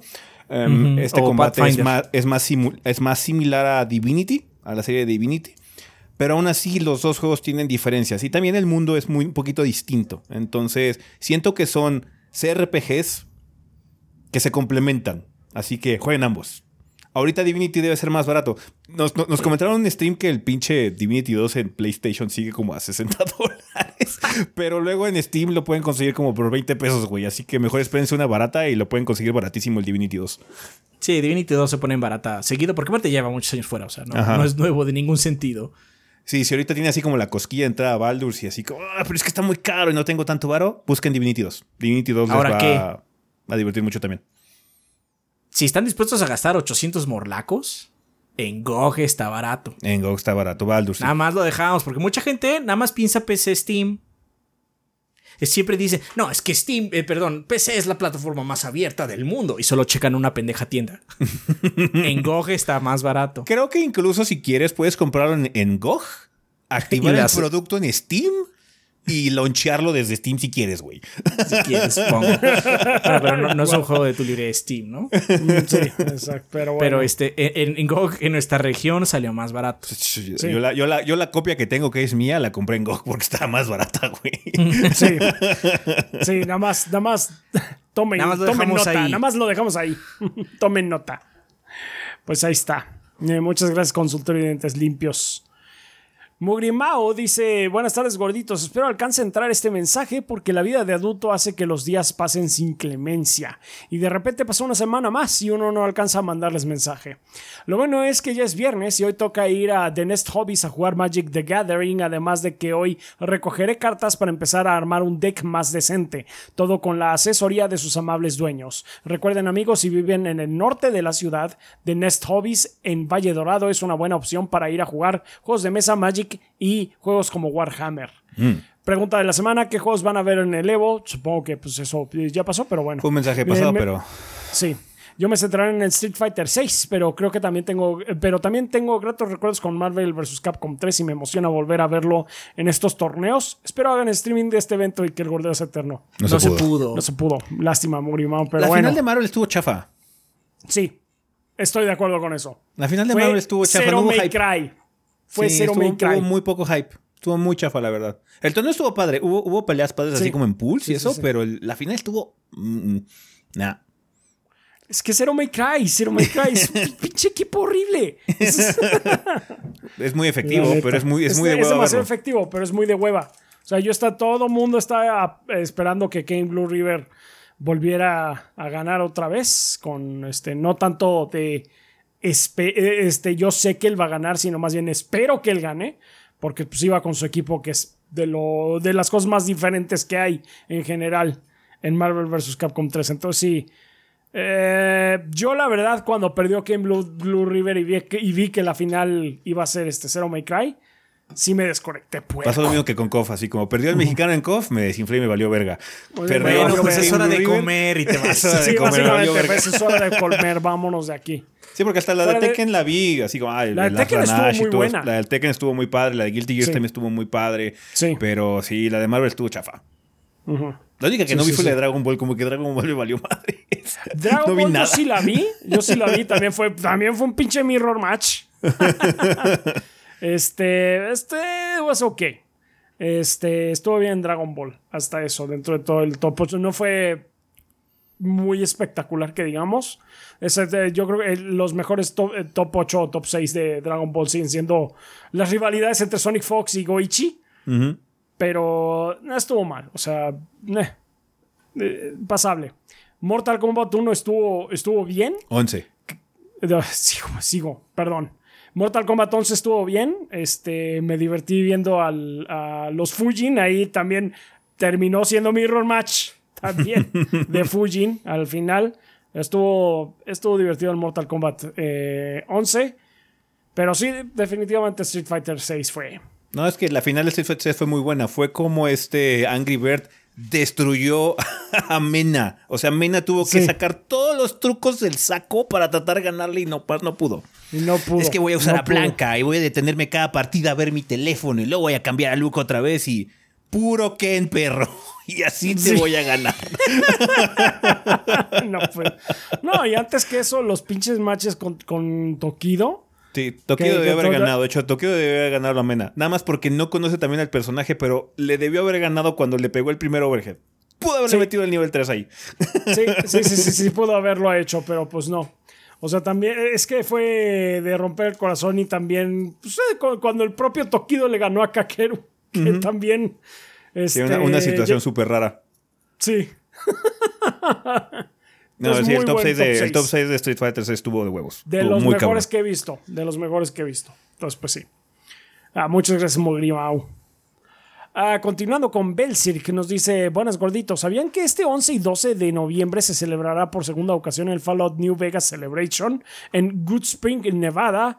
Eh, un fin de semana entero para jugar Caravan o Blackjack al lado de miembros de la NSR o de la Legión del César, e incluso de supermutantes, si alguien logra aguantar llevar tal cosplay en pleno desierto me imagino que tienen aire acondicionado. Este, el lugar sí, pero afuera donde no hay aire acondicionado.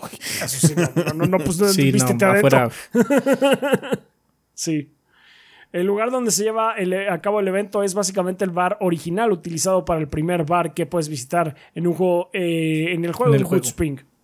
Si las circunstancias se los permitieran, ¿participarían en este evento o del evento Wasteland Weekend basado en Mac- Mad Max? Que el No. gordeo es eterno. No. No, siento me que es muy tanto. poquito como para ir hasta Las Vegas. Si fuera así como, ah, es que es en la Ciudad de México, tal vez. Sí. Sí, sí, sí, sí. Sí, pero no gastaría esa cantidad de dinero para ir allá nada más a eso. No, nada más a eso no. No soy tan fan de Fallout. O sea, soy Yo fan. sí soy pero- fan, pero sí, tampoco pero no, soy des- así como. pero no, no lo haría. No, Como no. que valga la pena gastar tanto por eso. Sí. O sea, para ir a Las Vegas iría al Evo. Exacto, Evo o otra sí. vez iré al FanFest. De hecho, el FanFest estuvo muy cabrón.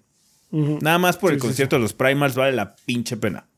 Eh, pero sí. ir a jugar Blackjack con un montón de gente. Sí, no, cosplay, no, es lo mío, no es, mi, no es mi cosa, no es mi cosa. O sea, no, nada en contra de la gente que lo haga, pero. No, de hecho está padre. de hecho, suena un evento muy padre de comunidad, pero sí, ir a Las Vegas no está muy cabrón, nada más por eso. No, no, no, no sería lo mío. O sea, sí, qué padre. Quienes vayan y que, que la pasen súper, súper bien.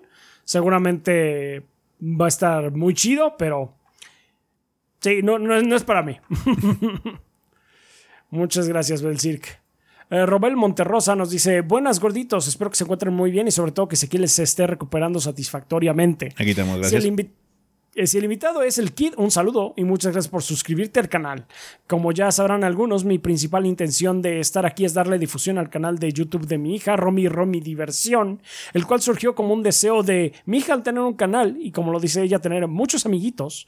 Muchas gracias a todos los que se han suscrito al canal y al ver que ya superamos los 200 suscriptores, ella está muy motivada y me dice que sus amiguitos esperan sus videos. Ella no sabe que pedí el apoyo por este medio. ¿Está bien? ¿De qué va el canal? Simple, probamos algunos juegos que a ella le parecen divertidos y se sube el gameplay, con lo que se vive en ese momento. Ella sale a cámara comentando lo que juega y listo, eso es todo, divertirnos, pasar tiempo juntos, padre e hija y disfrutar el momento. Y pues aquí estoy de nuevo pidiendo el apoyo de sus seguidores para que apoyen este pequeño canal Romy Romy Diversión y se los vamos a agradecer. Inclusive tenemos la intención de hacer un sorteo de saldo de Xbox, PlayStation, eh, PlayStation, Nintendo o Google Play como recompensa por suscribirse, aunque aún no hemos pensado bien la mecánica ni cómo procederemos a hacer el sorteo. Sería algo pequeño, algo significativo mucho, mucha suerte con eso. Muchas gracias, gorditos, y les deseamos lo mejor recuperación Ezequiel. Entendemos que algunas cosas hayan tenido que ser diferentes, como la reseña de Pikmin 4, que se nos quedó en mini, pero igual está chida. Lo primero es la salud del equipo. Muchas gracias a todos y no olviden suscribirse a Romy Romy Diversión. Saludos desde Tuxtla Gutiérrez, Chiapas. Saludos hasta Chiapas. Muchas gracias, Robel. Y pues eh, saludos Diego Torres dice: Saludos gordos. Esta semana quiero recomendar el juego Is 7. Sobre todo a quienes extrañan los dungeons en Zelda. El juego tiene cuatro áreas: bosque, montaña, isla y desierto. Y hay dos dungeons en cada una, además del obligatorio, eh, obligatorio dungeon final. El gameplay es tradicional de la serie, RPG de acción muy enfocado a la acción. Pero esta vez con siete personajes a elegir, tres activos, y haces cambio en tiempo real con un solo botón. La historia no busca profundizar, pero tiene su encanto. Mi analogía es que otros JRPGs tratan de ser novelas y más bien te narra cuentos. La música, excelente. Pueden buscar los temas del bosque y el desierto para que se hagan una idea. Extensive Forest Green y Desert of Despair. Y Seven les dura unas 20 horas y actualmente lo, eh, lo encuentran solo en PC. Go Steam. Que el gordeo es eterno. Saludos. ¿Mm? Gracias, Diego Torres. Pues le echaremos un ojo. Sertroid dice, buen día embajadores del gordeo. Aprovechando que lo agregaron a PlayStation Plus el año pasado, el mes pasado, perdón, decidí darle una probada al primer Alan Wake, ya que veía mucha gente emocionada por el anuncio de la secuela. ¿Y cuál fue mi veredicto al haberlo terminado?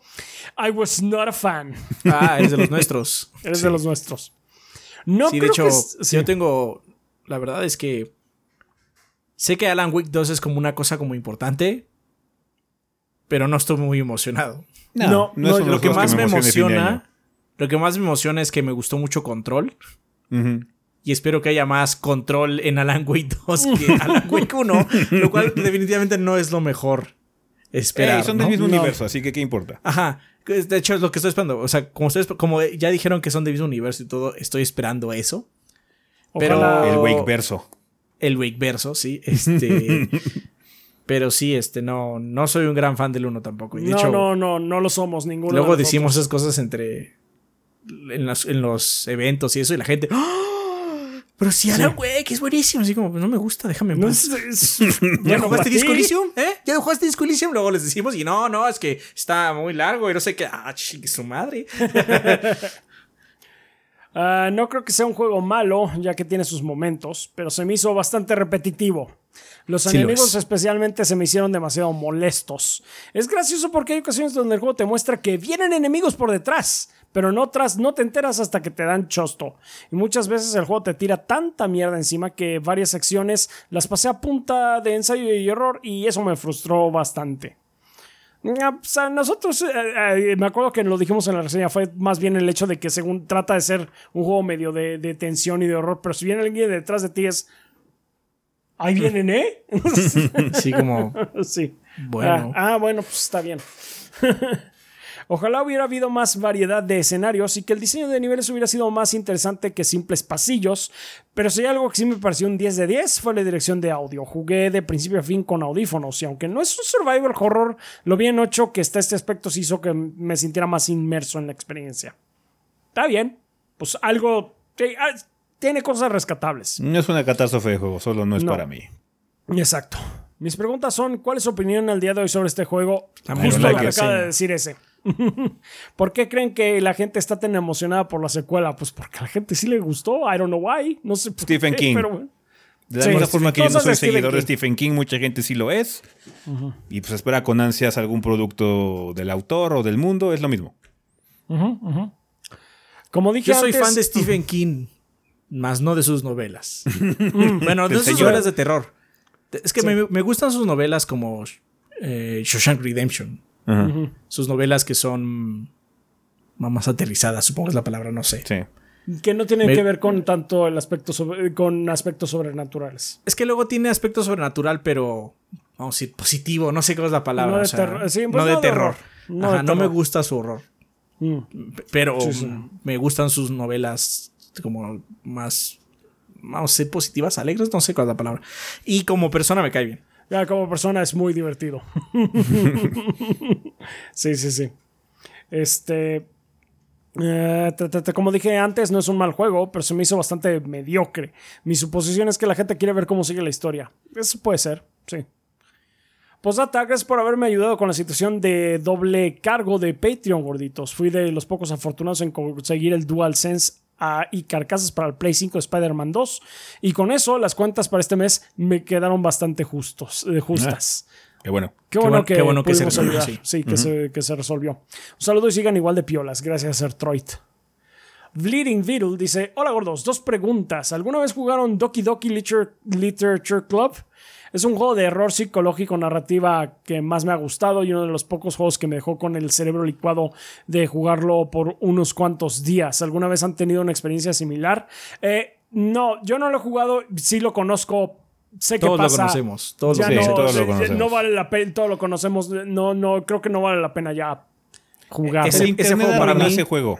El Ese juego es un serio caso de que me hablaron tanto de él y es que tienes que probarlo, no sé qué. Entonces me, saturaron tanto con esa recomendación que fue así como no lo voy a jugar, gracias. a mí me gustan las novelas gráficas, pero digamos que el truco que hace ese título ya me lo sé. Entonces, ya. Ya no es especial. O sea, si lo hubiera jugado sin saber a qué iba, que eso me pasó justo, o sea, estás preguntando aquí también que si alguna vez hemos tenido una experiencia similar. Yo, la verdad, cuando me decían, oh, Undertale está súper uh, padre y que quién sabe qué, yo fui sin saber nada más que está padre. Y quedé muy, muy complacido. Quedé muy satisfecho con ese juego. Me encanta. Pero si me lo hubieran cantado y me hubieran dicho todo, porque esa es la cosa, en Literature Club ya, ya sé qué pasa, ya sé de qué trata, ya sé cuál es el twist. No vale la pena que lo juegue. O sea, a mí me pasó Se encargaron en el pasado. de arruinarlo. A mí me pasó en el pasado cosas como Demon Souls en su momento cuando lo jugué por primera vez, porque nosotros hemos estado desde ahí desde el principio, desde Demons. Ajá. Desde Demons. Lo compré día uno cuando salió Demon Souls. Entonces sí, eh, hemos estado ahí en esas cosas que nos sorprende de forma positiva. Me llamaba la atención. Ah, mucha gente está recomendando que está muy padre, que está como diferente. Vamos a probarlo. Lo probé y sí, en efecto está muy diferente. Ahorita, pues es un poquito difícil porque como el trabajo que tenemos implica que nos enteremos de cosas, eh, generalmente los títulos que sí acabamos probando medio sabemos de qué van, por eso nos llaman la atención y por eso al final de cuentas tienen contenido, porque tiene algún tipo de interés para nosotros. Aunque sí nos hemos sorprendido positivamente. Ah, no esperaba que estuviera tan bueno, no esperaba que estuviera tan malo. También. en ese tipo de cosas. Sí, ocurre. Para bien y para es, mal. Es, muy malo cuando pasa lo último. Dude, ¿qué pasó aquí? Dude. Pues sí. Ahí lo tienes, Bleeding Beetle. Eh, Tigre Negro nos dice, gorditos, ya se ligaron algo extraño en Baldur's Gate 3. Yo estoy desesperado de que caigan mis pezones cuando salga en PlayStation 5. Ojalá que salga, versión esa, salga bien esa versión. Sí, ojalá que sí. Podría salir mal. Váyanse con cuidado, por favor. Sí, hay que esperar a impresiones o los sellos. Vemos si podemos un poquito de impresiones, sí, a ver si se puede. Eh, pregunta conflictiva de la semana. Esta semana no habrá pregunta conflictiva, pero sí les recordaré la segunda máxima del gordeo. No participan en la tonta guerra de consolas. No le tiren hate a otros porque su caja de juegos es de diferente color a la suya. No ayuden a esparcir chismes de desinformación tonta. Lo único que vale la pena es celebrar y jugar buenos juegos. Yes. Amén.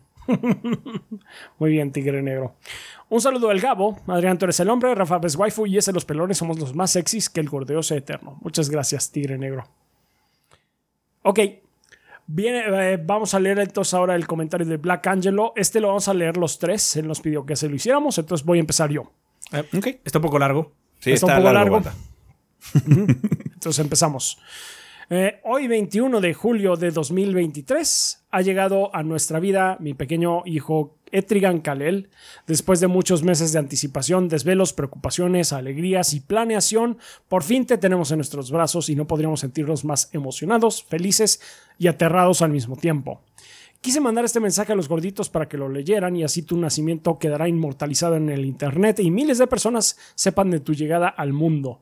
No te prometo que seré el Padre Perfecto, no te prometo que haré las cosas bien a la primera, ni te prometo que siempre tendré la razón o que no me equivocaré, pero te prometo que siempre haré mi mejor esfuerzo para cuidarte, para por protegerte, por enmendar mis errores, por enseñarte a ser una buena persona y por ayudarte a superar tus problemas y tus dolores y enseñarte cómo vivir una vez que yo me vaya. Espero que como yo tengas experiencias que te enseñen sobre la vida, ya sea que sean enormes y significativas o tan simples como un videojuego, no importa, el chiste es aprender de ellas.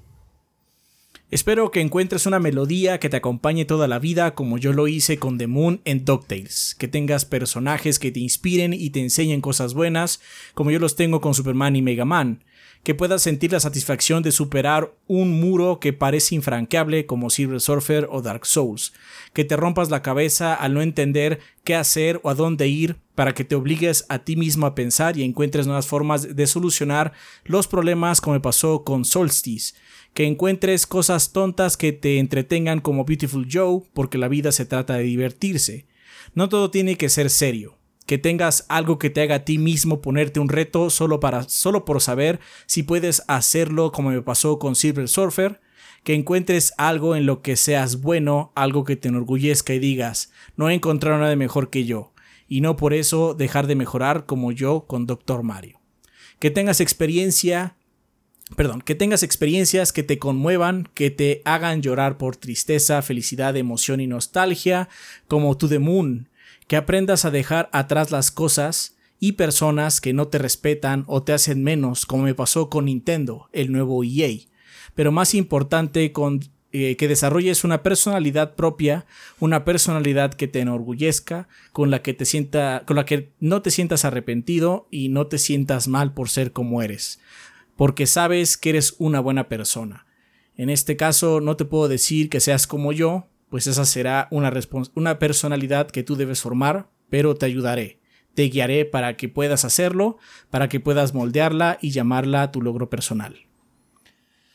Ok, eh, tristemente tendrás que pasar por momentos muy dolorosos, por decepciones, por tragedias, pero también por alegrías, por momentos conmovedores y experiencias que te harán sonreír toda la vida. Espero que encuentres el amor, pero también espero que encuentres en ti mismo la sabiduría y el buen juicio para saber si ese amor debe ser correspondido o debes seguir buscando porque te está haciendo daño. Eh, quiero todo lo mejor para ti, pero para eso es importante que nunca olvides que debes aprender de los demás, de tus experiencias y de tus padres que te amamos tanto, pero también debes aprender a seguir tu corazón una vez que éste haya podido madurar.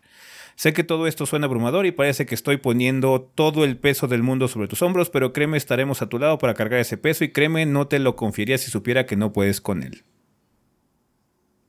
Muy bien. Ok, eh, continúo yo. Muchas gracias gorditos por el mensaje. Sé que casi no se tratan temas como este en el podcast, pero me pareció la mejor manera de hacer, eh, de hacer que el mundo sepa de Kalel, eh, que Kalel ha llegado al mundo y que haré lo posible para que lo ayude desde su trinchera. Como nota aparte, me gustaría comentarle a la comunidad que quiero tatuarme algo alusivo al nacimiento de mi pequeño. Quiero pedirle si es posible que puedan ayudarme con un pequeño sketch o esbozo alusivo a los personajes Etrigan y Superman para darle al tatuador una idea, eh, ya que yo no sé dibujar. ¿Me lo manda Isaac, si alguien quiere mandarlo? Pues por si alguien quiere mandarlo, sí. Pregunta uno, independientemente de qué quiere estudiar cuando crezca, me gustaría que aprenda programación. Sé que hay primarias que les enseñan a programar desde pequeños, pero no sé de nada del tema y tampoco sé qué buscar. ¿Alguno de ustedes o la comunidad del gordeo sabe qué cosas sí sirven y debo buscar en esas escuelas y qué cosas solamente ponen para pantallar a los papás? Es difícil saberlo porque... Eso es eh, difícil saberlo, sí. O sea, sí no me gustaría darte un consejo porque realmente no estoy enterado. Eh, lo único que te puedo decir es que si tienen algún tipo de programa de computación, con eso es suficiente. Porque de niño realmente no vas a aprender nada de programación y ese tipo de cosas. A menos de que el niño esté muy orientado pues, a eso y realmente le llame mucho la atención, pero ya tienes que, verlo como aparte. Sí. Sí. sí, sí, Pregunta 2. Adrián, ya que tú eres el fan de DC, ¿qué te parece el nombre? Mira, voy a ser muy honesto. Eh, está padre que le pongas nombre a tu hijo de la afición que claramente te encanta. Pero mi recomendación es que también le pongas un nombre normal. Si quieres ponerle Trigan Kalel está perfecto. Yo no soy su, papá y, eh, tú y tú y tu esposa o tu pareja saben más que yo de su hijo. Pero también ponle un nombre más convencional. En primera, porque como tú dices, quieres que se vuelva una, su propia persona, que sea su propia personalidad y eso ya medio lo estás encasillando en algunas cosas directamente por su nombre. Y la otra es porque lamentablemente el mundo es cruel. Lo es. Mm. Y este mucha gente no lo va a entender. la, intención es buena, la intención es buena y muy positiva, o sea, lo puedo ver, pero sí es más que nada por el mundo exterior que sí puede ser muy muy cruel como dice Entonces, que tenga como un respaldo, un nombre de respaldo. Un backup. Sí, un backup. Sí, Pero bueno, como te digo. Porque se ve que, o sea, por tu mensaje denotas que, que realmente amas a tu hijo, eh, lo quieres y pues, quieres ayudarlo, encaminarlo a ser eh, su propia persona, su propio hombre, pero sí, o sea, esto lo decimos no tanto porque dudamos que, que, eh, por tu cariño a tu hijo, dudamos por el por cómo se comporte, cómo reacciona el mundo a él. Entonces, pues sí. Eh, pero bueno, nosotros no somos su papá ni su mamá, entonces pues, o sea, ustedes saben. no, tenemos ningún tipo de autoridad ni opinión realmente al respecto. Sí, sí, sí, sí, sí. Exactamente. Eh, ok, continuando. Muchas gracias, gorditos. Espero que el mensaje no haya sido muy largo. Agradezco la difusión y a la mucha o poca ayuda que me puedan dar la comunidad respecto al dibujo y mi pregunta. Pueden mandarme el esbozo a mi correo blackangelo.hotmail.com o si ustedes están de acuerdo, estaría padre que me lo manden también para el harto fan harto. Eh, como nota final para despedirme, ¿creen que podrían hacer que Etrigan sea eh, un cuarto gordito bastardo honorario? Me temo que no lo sentimos, no lo hemos hecho por nadie y no, no vamos a romper esa regla. Y ha, habido gente que ha estado cerca, pero aún así no se logra. Entonces, buen intento, good try, pero no. no lo queremos encasillar tampoco, es lo que estamos mencionando. Sí, sí, sí. Muchas gracias por todo, gorditos, y la larga vida al bordeo. Muchas gracias, Black Angelo, y pues muchas felicidades. Suerte con todo. Ojalá que te esté yendo bien con, con el bebé nuevo. Mucho ánimo. Mucho ánimo. Energía, eh, porque es lo que les va a faltar. Energía, sí. La vas a necesitar. Eh, muchas gracias. También les agradecemos a nuestros Patreons eh, que también nos apoyan, aunque no nos dejaron comentario, que son Iván Delgado Bravo, Andrés Martínez, Esteban Reina, Mikao ELT, Tonkotsu Bob, Elmo de Kaiser, Aladdin Sane, Dalamar 1976, Enrique Verdebete, Miguel Ángel de Riquer, Mr. Fly 21, Jonis Vergara, Guillermo Contreras, Kionashi, Mapachito Sarnoso, Diego Monroy Fraustro, Mario, Mario Montenegro, Obed, Eric Centeno, Bob Gómez, Pedro Alberto Ramírez Arciniega, Eric Heredia Olea, Percival Álvarez, Aarón Álvarez, Gazde, Mugiwara No Cronos, Hideki, Ruizaiko, Armando Sanser, Denis Flores, Nefog, Esvin Zamora, Pablo Manuel Valenzuela Ochoa, Carótido, perdón, Esteban Meneses, Shadow Ryujin, El Witcher, Juan Luis Selmonelo y X Mictlán. Muchas gracias a todos nuestros Patreons, a todos nuestros Patreons, este, nuestros Lord Bombones, que con 20 dólares o más se aseguran que Adrián y yo eh, estemos viviendo de, de, su apoyo de este, proyecto de este proyecto. Eh, también les damos muchas gracias a todos nuestros Patreons en general, que con cantidades tan más bajas como mencionaba ese, como es un dólar al mes, o la conversión que hace Patreon de 25 pesos, que pues va y viene. Es incorrecta, pero pues, es incorrecta, pero bueno, pues es lo que tenemos. De hecho, eh, como, les hemos dicho, si pueden pagar en dólares, ahorita de hecho conviene mejor pagar en dólares. Conviene más pagar en dólares. Chichichi. Este, ya saben que es como invitarme al mes un café o a Adrián unos, eh, un gansito, algo así. Y nos apoyan muchísimo también. Eh, también les damos la, eh, muchas gracias a la gente de YouTube, ahorita que nos están viendo en el estreno. Pues Está programado, banda. Saludos al chat de todos modos. Saludos al chat. Si echaron un super chat o algo así, muchas gracias por el apoyo. Exacto, muchas gracias por todos sus comentarios de apoyo también para ese. O sea, ya lo ven, ahí está. Está mucho mejor. Eh, también muchas gracias a la gente de Twitch que ahí nos está siguiendo eh, pues en, nuestros streams que esta semana eh, que estuvimos haciendo Dark Souls 2, me parece que continuamos. Sí, eh, God of War, Remnant 2. Remnant 2. Y ya hicimos lunes, martes y jueves. Hicimos. Lunes, martes y jueves. Así es. Sí me vieron ahí pelearme contra el, el Fume Knight. Una de las peleas más cabronas, según me han dicho de, de Dark Souls 2. sí, está intensa. Está pesado, sí pesadón, entonces ya, ya, lo, ya nos deshicimos de él, afortunadamente. Ah, pues muchas gracias en general, banda. Si ustedes nos ven, nos siguen, eh, difunden la palabra del gordeo, nos ayudan muchísimo. Muchas gracias, ya saben que ustedes son la sangre del proyecto y pues aquí seguimos gracias a ustedes. Entonces, sí, gracias. Muchas gracias, banda. gracias, banda. Vale, pues vamos a pasar a la sección de preguntas. Eh, banda, recuerden que si ustedes quieren eh, formar parte de esta sección de comunidad, lo único que tienen que hacer es dejarnos su pregunta en forma de comentario Aquí abajito en el video que están viendo aquí en YouTube, solo por favor al inicio del comentario coloquen la palabra pregunta para que nosotros sepamos que viene dirigida a esta parte. Pueden hacer lo mismo en la página en 3gb.com.mx o utilizar el servidor de Discord que es discord.gg diagonal 3 gordos B.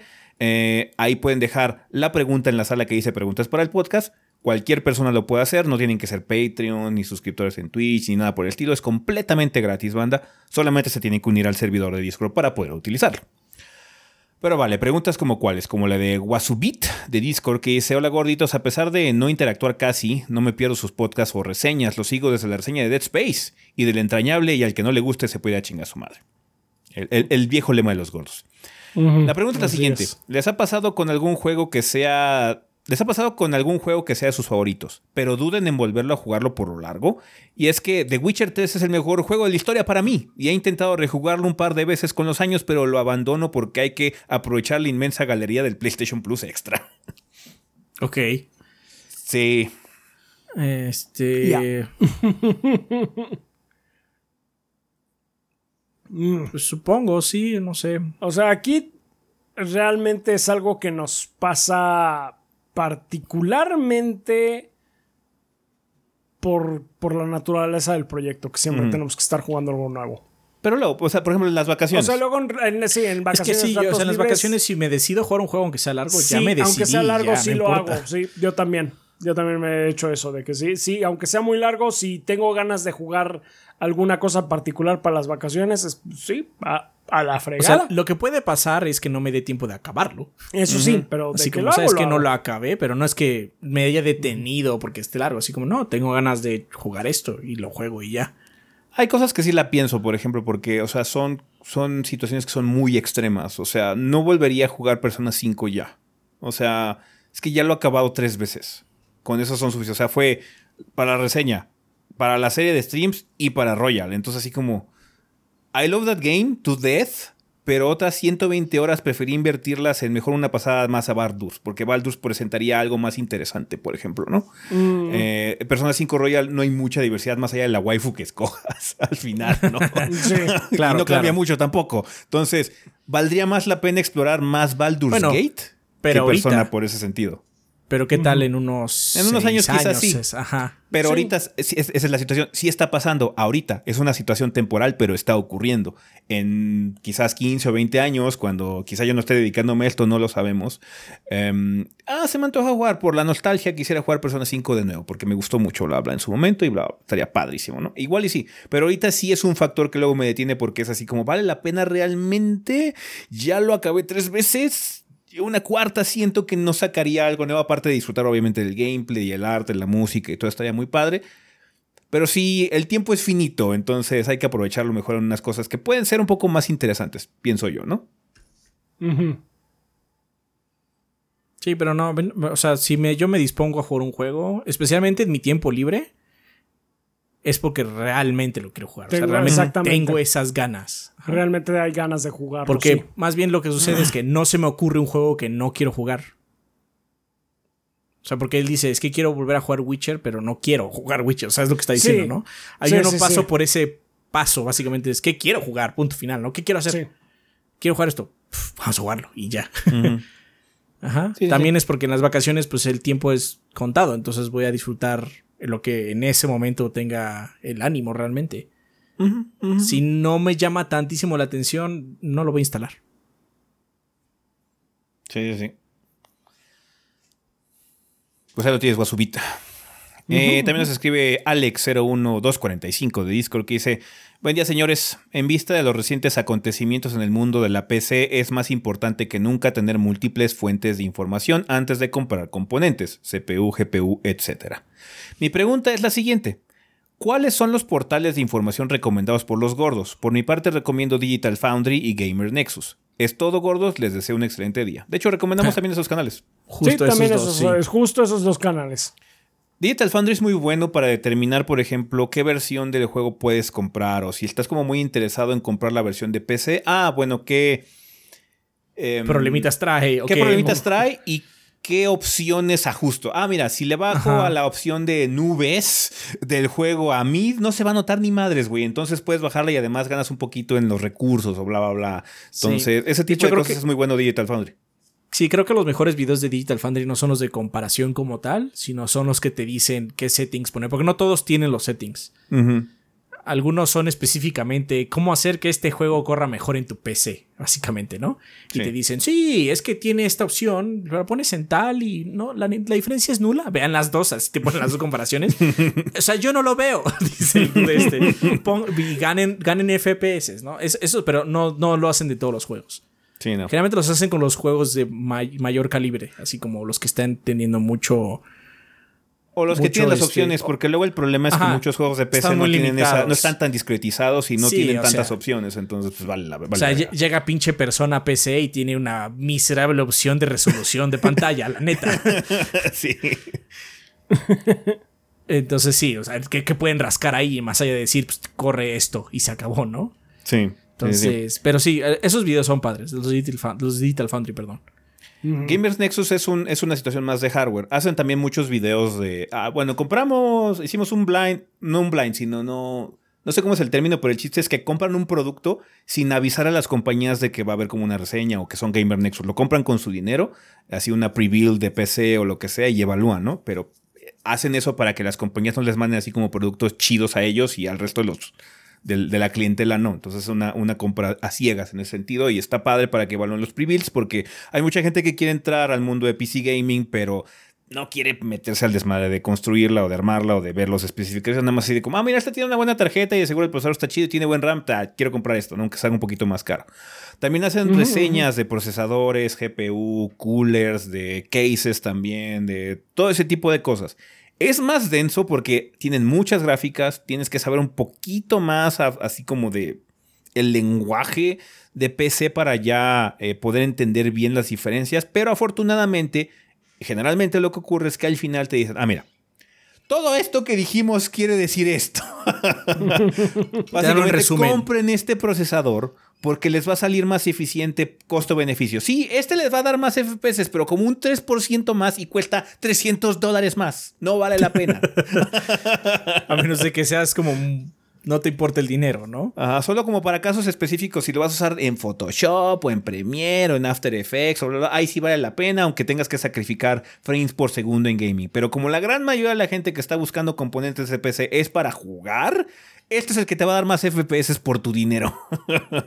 Cosas por el estilo. Ese tipo de conclusiones es las que se dan al final.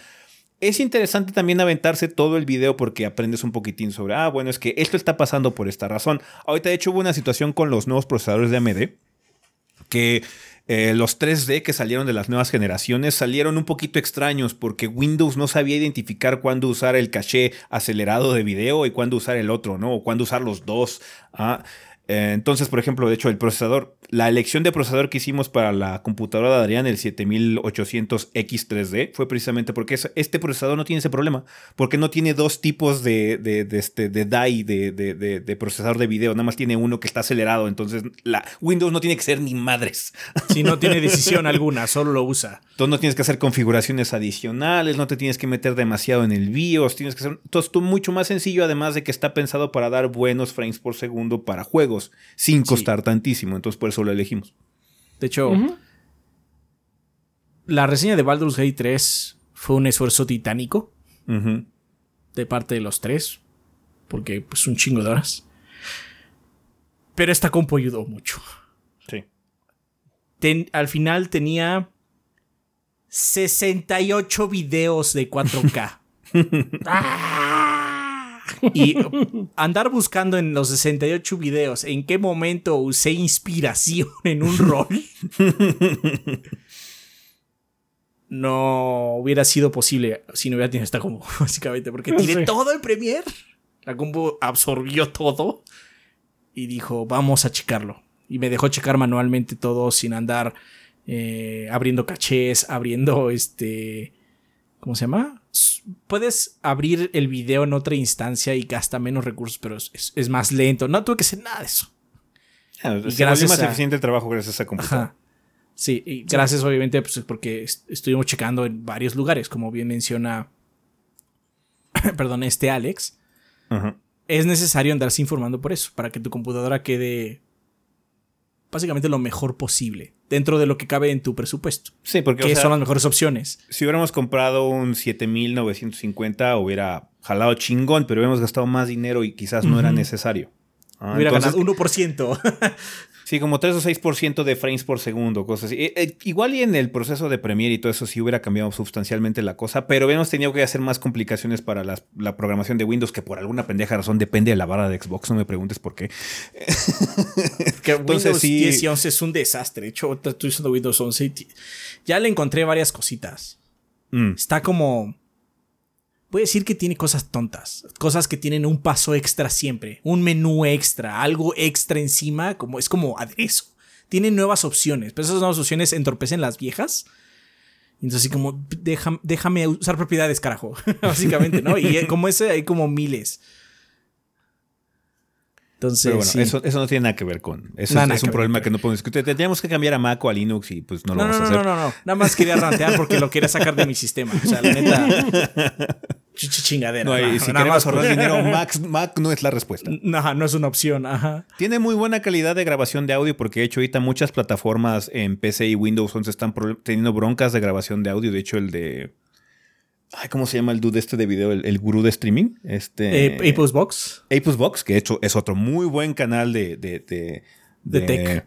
De tech, es e-, Epos Box, así se llama, que es sobre tech de grabación, particularmente de streaming. Él ya se cambió a Mac porque él tuvo muchos problemas con su computadora, pero su computadora está más cabrona. Su computadora es un Threadripper brutal, que está diciendo que Windows tiene un problema y a veces hay hipos como muy raros de grabación en audio y Windows no ha hecho nada para corregirlos. Entonces está hasta el huevo y ya se cambió a Mac. Em, pero mm. eh, también es un muy buen canal si es que le llama la atención ver cosas de tarjetas de video, así eh, más que nada para grabar video tarjetas de captura, micrófonos, stands para micrófonos, iluminación luces, iluminación, aprender a usar OBS, por ejemplo, para hacer streaming. Es un muy buen canal técnico. Epos Box, así como se oye. E-P-O-S.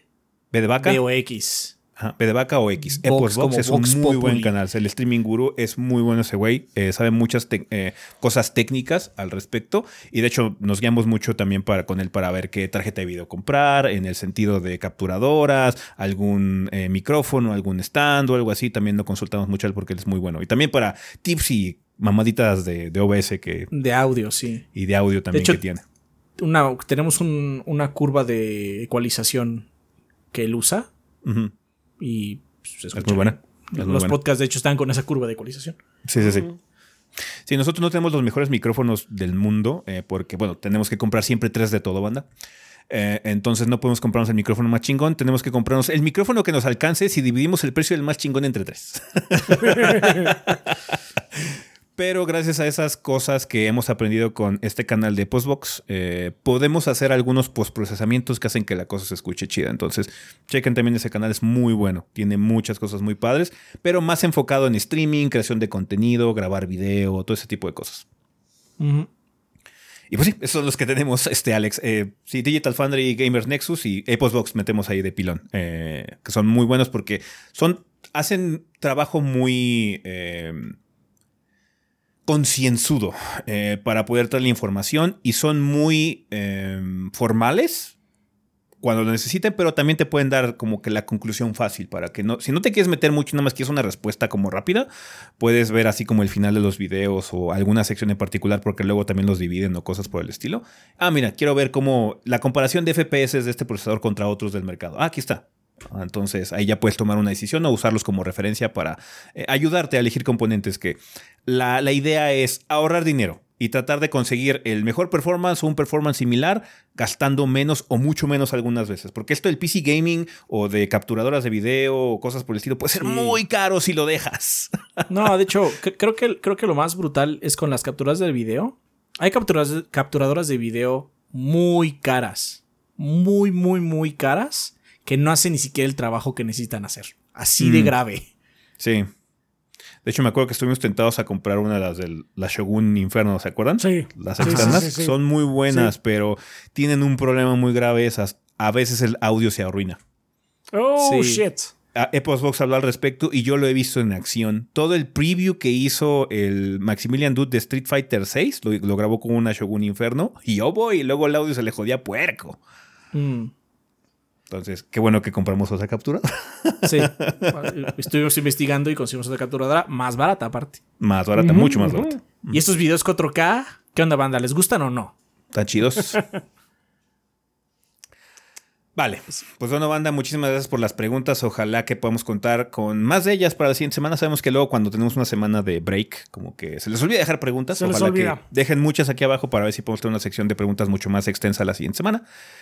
Pero bueno, con eso terminamos en esta ocasión, así que vámonos a despedidas.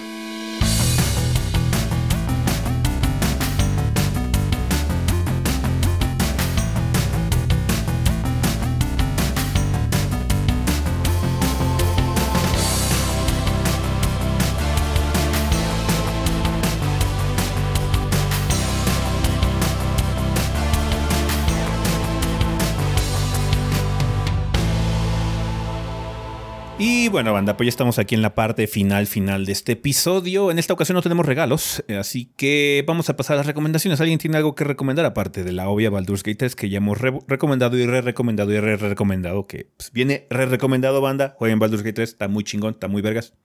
Muy bueno. Eh, no, porque ya dije aparte que la siguiente viene no está tan chido.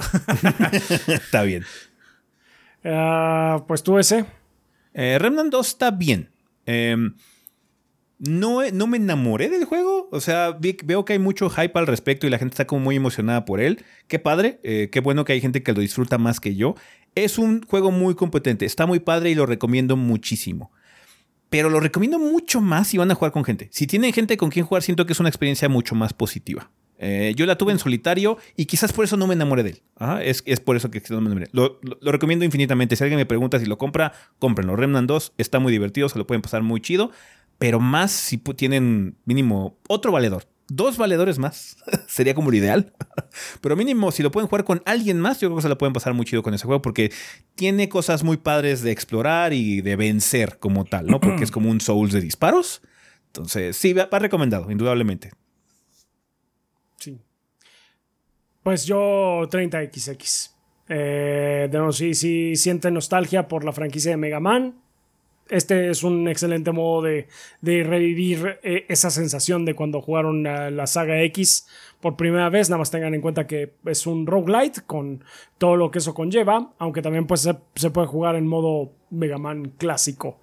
Y se lo van a pasar muy padre. Está muy bien hecho el juego, está muy pulido, los controles están apretados.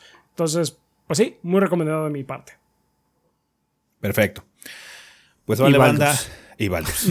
Jueguen Baldur's. Ese sí, ese sí. Es, la recomendación es incondicional. Solo háganlo. mm. um, que está en GOG. Está en GOG está más barato. En GOG está más barato. Um, bueno, solo queda recordarles que tenemos redes sociales. Nos pueden encontrar en Facebook, Instagram y Threads como Tres Gordos B. Eh, también nos pueden encontrar en Twitter como TrichoBB. Si no tenemos nuestras cuentas personales ahí, que es Chovy el Rafa, Chovy Adrián y Chovy S, también pueden contactar ahí a Chovy Gris y Kit-FG por si quieren platicar con algún miembro del staff de forma directa. Em, muchas gracias a toda la gente que nos apoya en Patreon, muchas gracias a la gente que nos apoya a través de Twitch, muchas gracias a la gente también que nos apoya a través de YouTube con las opciones de monetización que hay aquí. Si dejan un super gracias, que banda saben si pueden, pueden dejar un comentario con una donación de una sola vez si quieren eh, este, con un super gracias o un super chat o un super sticker ahorita la gente del chat. Muchísimas gracias a la gente que lo haya hecho o también unirse al canal eh, que es muy similar a suscripciones de Twitch eh, la nuestra cuesta 50 pesos y con eso ya nos apoyan también de forma económica. Así que muchas gracias a la gente que se haya animado a hacer ese proceso a través de YouTube y también muchas gracias a la gente que compra productos en la tienda. Por cierto, ya vienen nuevos modelos. hay un nuevo modelo que viene, que está bastante padre. a mí me gustó mucho porque es muy es diferente a lo que hemos hecho tradicionalmente. Entonces, ojalá que a la gente que le guste eh, la pueda adquirir eh, en la tienda. Y ya saben que estamos ahorita en Mercado Libre, que desafortunadamente nada más son envíos locales eh, en México, en el país México. Internacionales ahorita está cerrado el asunto, pero esperemos que cambie eso en algún punto del futuro, banda. Una disculpa que sigamos ahí. la tienda está un poquito descuidada en muchos sentidos, sabemos, pero como muchas otras cosas del proyecto, porque el año ha estado perro. Em, pero bueno, vienen nuevos modelos de playeras. Uno en particular está bastante mono. Em, y ya, me parece que sí. Ah, no. Agradecimiento también a la gente que escucha la versión en audio de este programa, eh, donde quiera que estén o sea que nos escuchen, que es Spotify, Podbean, Apple Podcast y demás. Así que muchas gracias, banda. Vale, eh, pensamiento final. Eh, pues espero que disfruten el final de agosto y el inicio de septiembre porque se viene puerco lo que queda del año. Sí. Oh, sí.